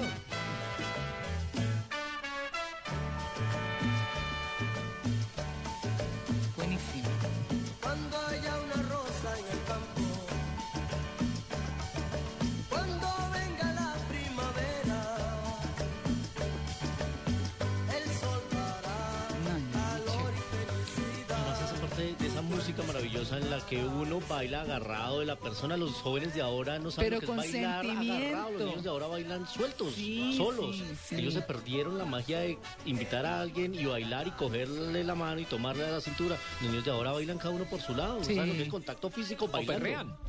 Ay, horrible, no. Esta música es una maravilla.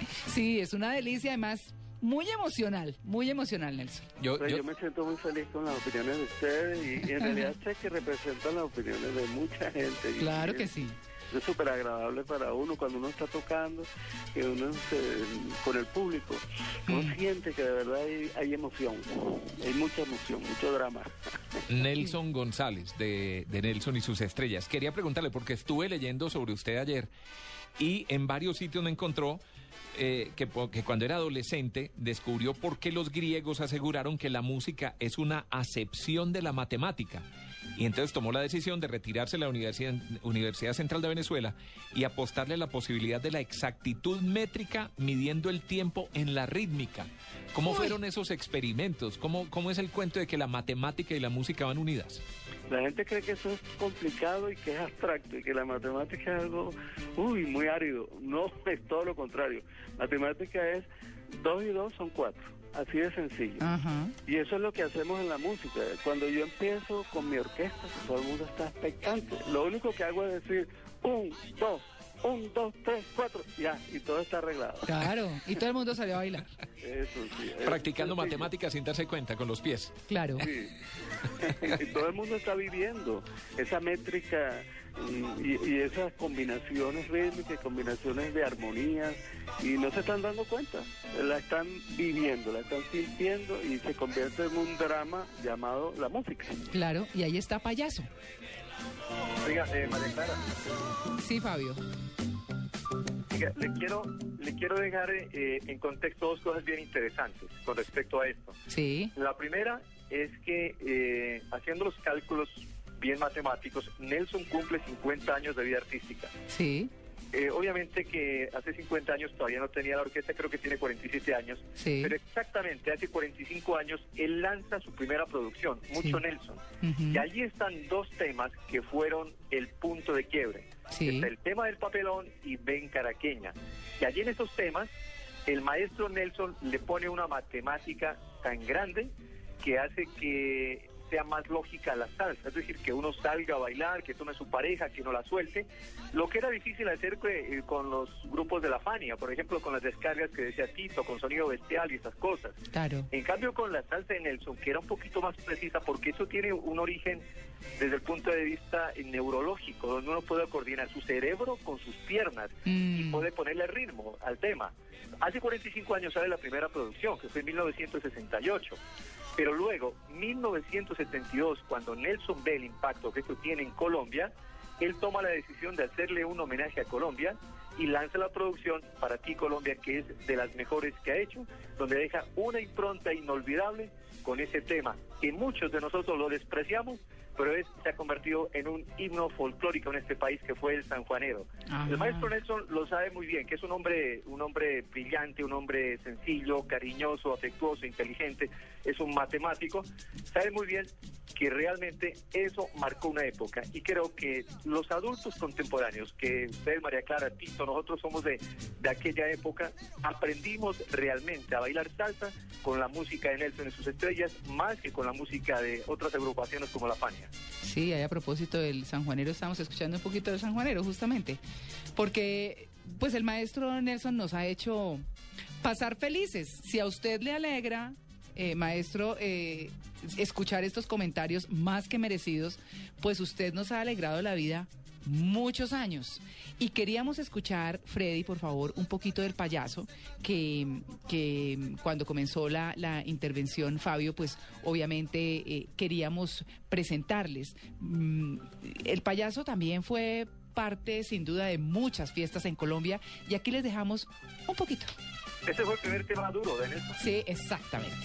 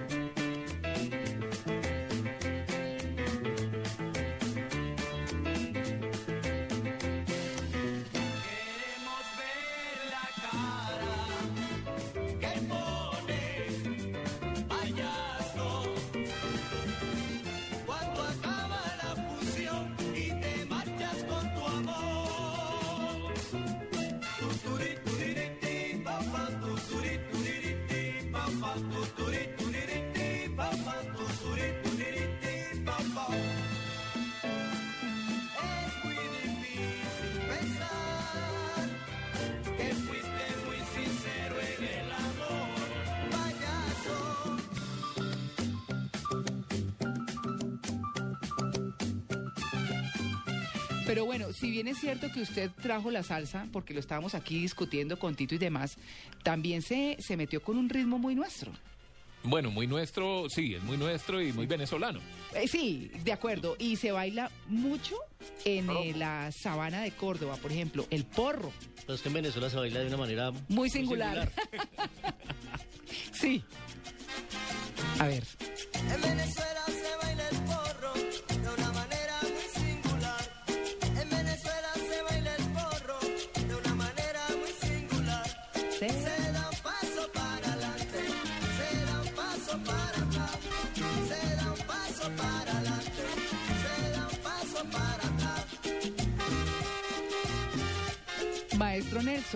¿en qué momento eh, metió usted este porro dentro de toda esa salsa de, eh, y toda esa música que nos, con las que nos venía deleitando, queriendo poner la salsa un poco más fácil como lo habíamos hablado?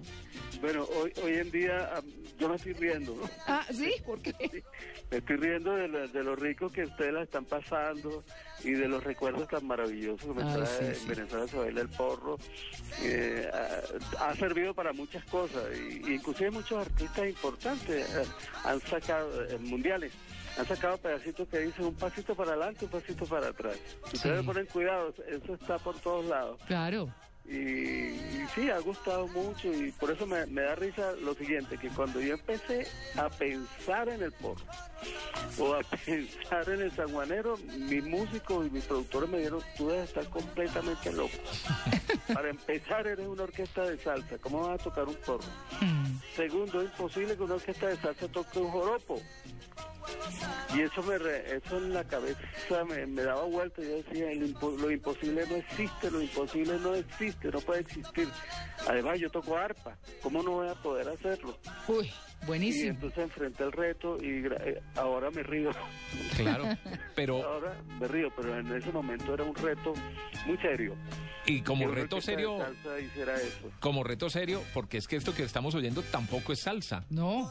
No, no es salsa. Bolerito. Oiga, llora, Es un intento llora por corazón. falsificar la fórmula salsa Sí, de alguna manera. claro. Sí. Oiga este bolerazo. Bolerazo.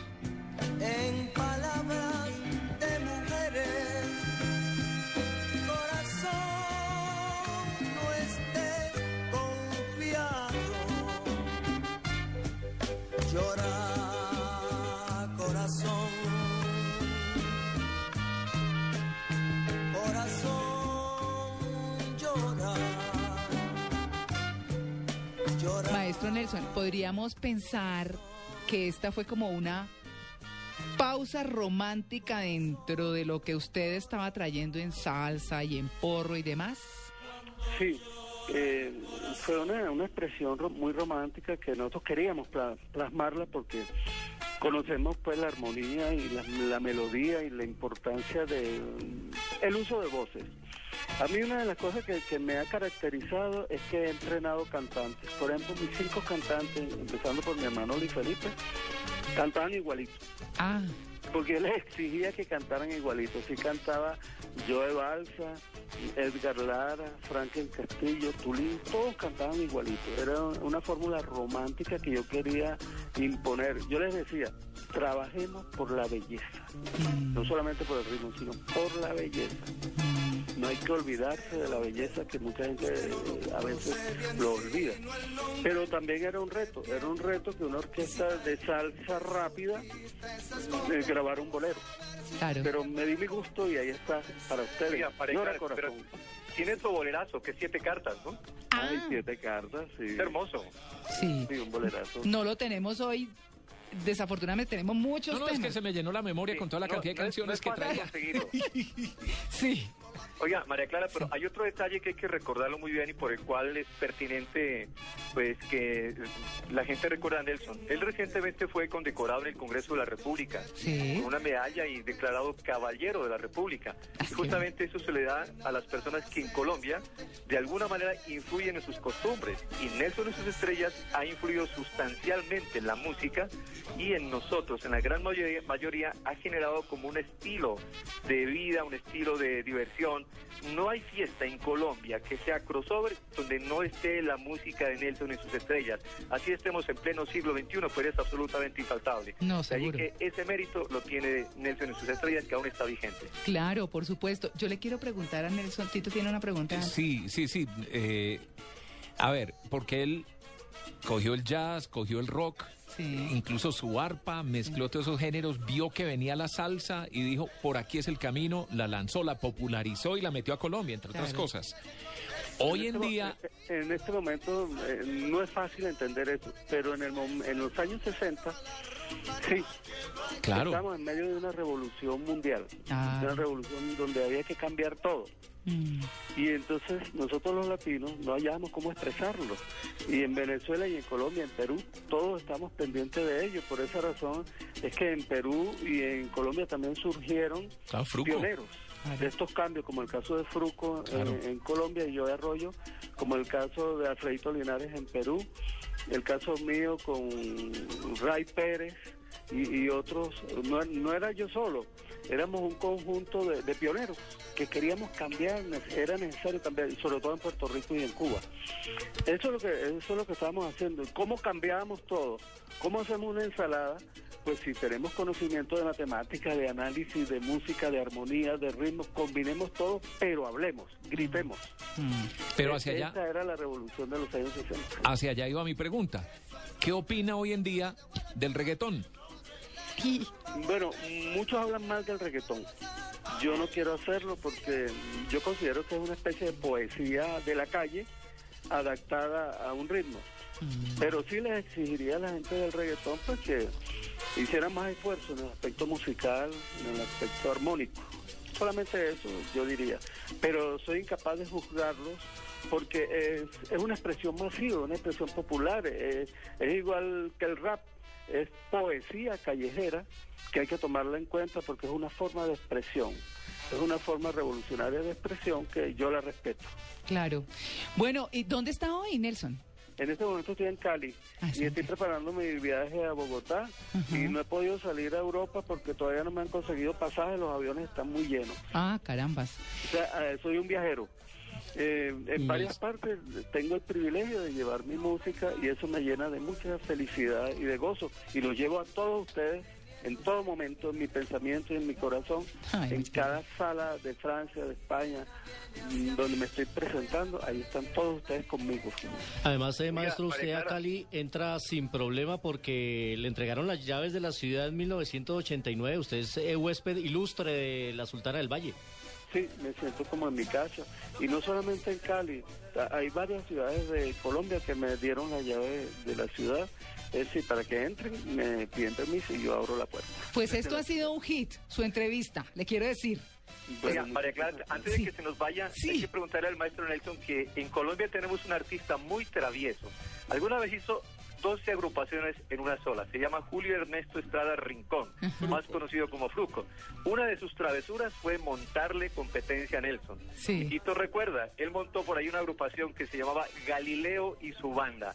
Galileo y su banda le hacía competencia directamente a Nelson. ¿Cómo recibió usted esa competencia, maestro Nelson? Pues al principio hubo enfrentamientos, pero no, no de nosotros, sino del sello disquero. El, el sello disquero mío, me acuerdo yo, que demandó a, a Fuentes porque estaban copiando el payaso mío. Y entonces la respuesta de, de- de Fuentes fue, y es que no se les puede hacer un homenaje a Nelson. Y ahí, se- ahí se detuvo todo. Pero de ahí en adelante, eh, casi toda la producción de Fruco estuvo influenciada por mi persona. Por ejemplo, hoy, hoy podemos ver los primeros videos de Yo de Arroyo. Y entonces un niñito que estaba al lado mío, Axel, mi hijo menor, me dice, papá, pero son puros pedacitos tuyos. Son puros pedacitos tuyos pegados. Entonces, esa admiración de- del maestro Fruco, para mí, que somos grandes amigos, por cierto, a mí me llenó de mucha satisfacción y al final terminamos muy unidos. Claro. Yo admiro a, a Fruco porque produjo como nueve orquestas y todas muy buenas. Una de ellas fue al estilo Galileo. Ese estilo Galileo era eh, encargado única y exclusivamente de copiarme, de copiar a Nelson sus estrellas. Pero qué sacó calidad de copia, ¿sabes? Sí. Qué, que copia tan perfecto, ni siquiera mi hermano Luis Felipe. bueno, ahí está. copiar tan perfectamente como Fruco con el estilo Galileo. Pues maestro Nelson, son las 10 y un minuto de la mañana. Le hemos robado tiempito a voces y sonidos gracias a todo nuestro equipo. Y a usted, a Fabio Arevalo, que pues eh, muy amablemente nos ha apoyado con esta entrevista, nos la propuso. Y pues eh, queremos, por supuesto, que nuestros oyentes pasen maravilloso. Ha sido media hora fantástica con usted. Eh, deseamos que siga cumpliendo muchos años más y que nos siga alegrando la vida. Lo dejamos con la sirena. Muchas gracias. Para mí ha sido un gran honor y un placer. Hasta pronto. Gracias. Hasta pronto. 10 minutos, nos vamos. Nos vemos el otro fin de semana en Blue Jeans de Blue Radio.